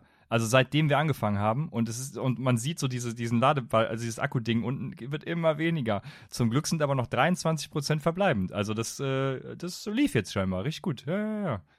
Stabiles Ding auf jeden Fall. Ich hoffe natürlich auch für deine Twitch-Übertragungen, dass das Internet irgendwann besser läuft. ne? Ja, ey, das ist ja ein, also ich muss vielleicht wieder auf StreamYard oder so gehen, keine Ahnung, ich weiß es nicht, aber auf jeden Fall OBS ist im Moment noch ein Graus. Aber deswegen auch äh, jetzt vor der Saison mal donnerstags testen, ganz ungezwungen. Also, wenn du was hast, community at arcadefantasy.de, ne? Weißt du Bescheid? Ähm, und da, genau, muss ich das echt noch, äh, das muss besser werden. Ja. Würde es auch. Ansonsten, ansonsten natürlich gerne dem Christian folgen auf allen Plattformen, natürlich Arcade Fantasy abchecken. Natürlich hier bei mir alles abchecken, at Upside Fantasy, at Raphael Upside, at Christian Lohr und Patreon abchecken, Rankings abchecken, alles mögliche. Und ja, in diesem Sinne würde ich sagen, verabschieden wir uns. Ich muss tatsächlich noch eine Notiz da lassen. Ich weiß nicht, wie es nächste Woche bei mir aussieht. Ne? Wie gesagt, momentan hier hm, gesundheitlich ist gerade ein bisschen ein Problem. Ich weiß nicht, ob ich Zeit finde, für nächste Woche was aufzunehmen. Ich meine, wir sind jetzt kurz vor Saison und so. Ich denke mal, viele warten noch auf die Folgen und so. Aber ich kann es nicht garantieren. Ich will das jetzt schon mal sagen. Falls keine Folge kommt, wisst ihr warum. Es, es, es ging dann einfach nicht äh, zeitlich hier im Haushalt. Das, äh, ja. Ich will nicht zu sehr drauf eingehen, aber es, ja, okay. Deswegen, wenn keine Folge kommt, dann äh, vielleicht, oder ich nehme irgendwie nochmal eine kleine Folge auf äh, zwischendurch und baller die dann raus, aber es wird wahrscheinlich keine ausführliche Folge. Mal schauen, wie es wird. Ist ja jetzt noch nichts in Stein gemeißelt, aber nur damit ihr schon mal Bescheid wisst. Ansonsten kommt gerne in den Discord, äh, interagiert mit der Community, stellt mir in den DMs Fragen rund um alles Fantasy und ähm, ja, checkt den Draft, den ich gemacht habe im Upside Bowl auf YouTube. Ich denke mal, Christian wird da auch irgendwann mal wahrscheinlich einen YouTube-Kanal aufmachen, deswegen da Arcade Fantasy, Upside Fantasy abchecken. Gibt's schon. Und ja, gibt's schon, siehst du. Deswegen, ich bin raus. Christian, du hast die letzten Worte. Ja, YouTube gibt's schon, genau. Da kommen die Twitch-Videos auch irgendwann hoch, wenn ich mal Zeit habe. Alles ganz ungezwungen. Ähm, genau, und äh, die letzten Worte. Ja, checkt den ganzen Schinken ab von Raphael ähm, und natürlich auch von mir. Denkt dran, der Arcade Bowl sucht noch ein paar Teilnehmer, äh, um die letzten Teilnehmenden zufriedenzustellen. Mann, was kann ich sonst Äh, noch wie viele sagen? Ligen habt ihr denn da? Habt ihr da auch einen Increase? Äh, ja, wir hatten ja, wir hatten ja, was heißt Increase? Also nee, wir haben ja neu gestartet ähm, und wir haben, Ach, stimmt. Wir, Ach, ich bin auch ein Idiot. ja, ja, wir haben auf jeden Fall äh, über 100 Teilnehmende, was ich schon, also für dieses, ich sag mal, ich bin ja der Meinung, auch Einsteiger sollten dieses Format direkt spielen, aber für dieses außergewöhnliche Format finde ich das, ähm, bin ich zufrieden. Ja. Ähm, Safe. ja Hätte mich natürlich gefreut, wenn, wenn jeder, der im Upside Bowl teilnimmt, auch im Arcade Bowl teilnimmt. So. Die Community ja meiner Meinung nach dieselbe ist. Ähm, aber ja, okay. Aber trotzdem 100 für, für, für so ein besonderes Scoring ist schon, ist schon geil. Ja, so sieht's aus. Und vielleicht werden es ja jetzt noch fünf mehr für die neue Liga und dann geht's richtig ab. Da haben wir acht, sieben, ihr müsst jetzt rechnen. Sieben oder acht Ligen und dann wird's geil. Und es kommen noch Rankings für den Arcade Bowl, also seid dabei. Vielen Dank und haut rein. Bis zum nächsten Mal, wenn ich irgendwann mal die Dreierfolge mache.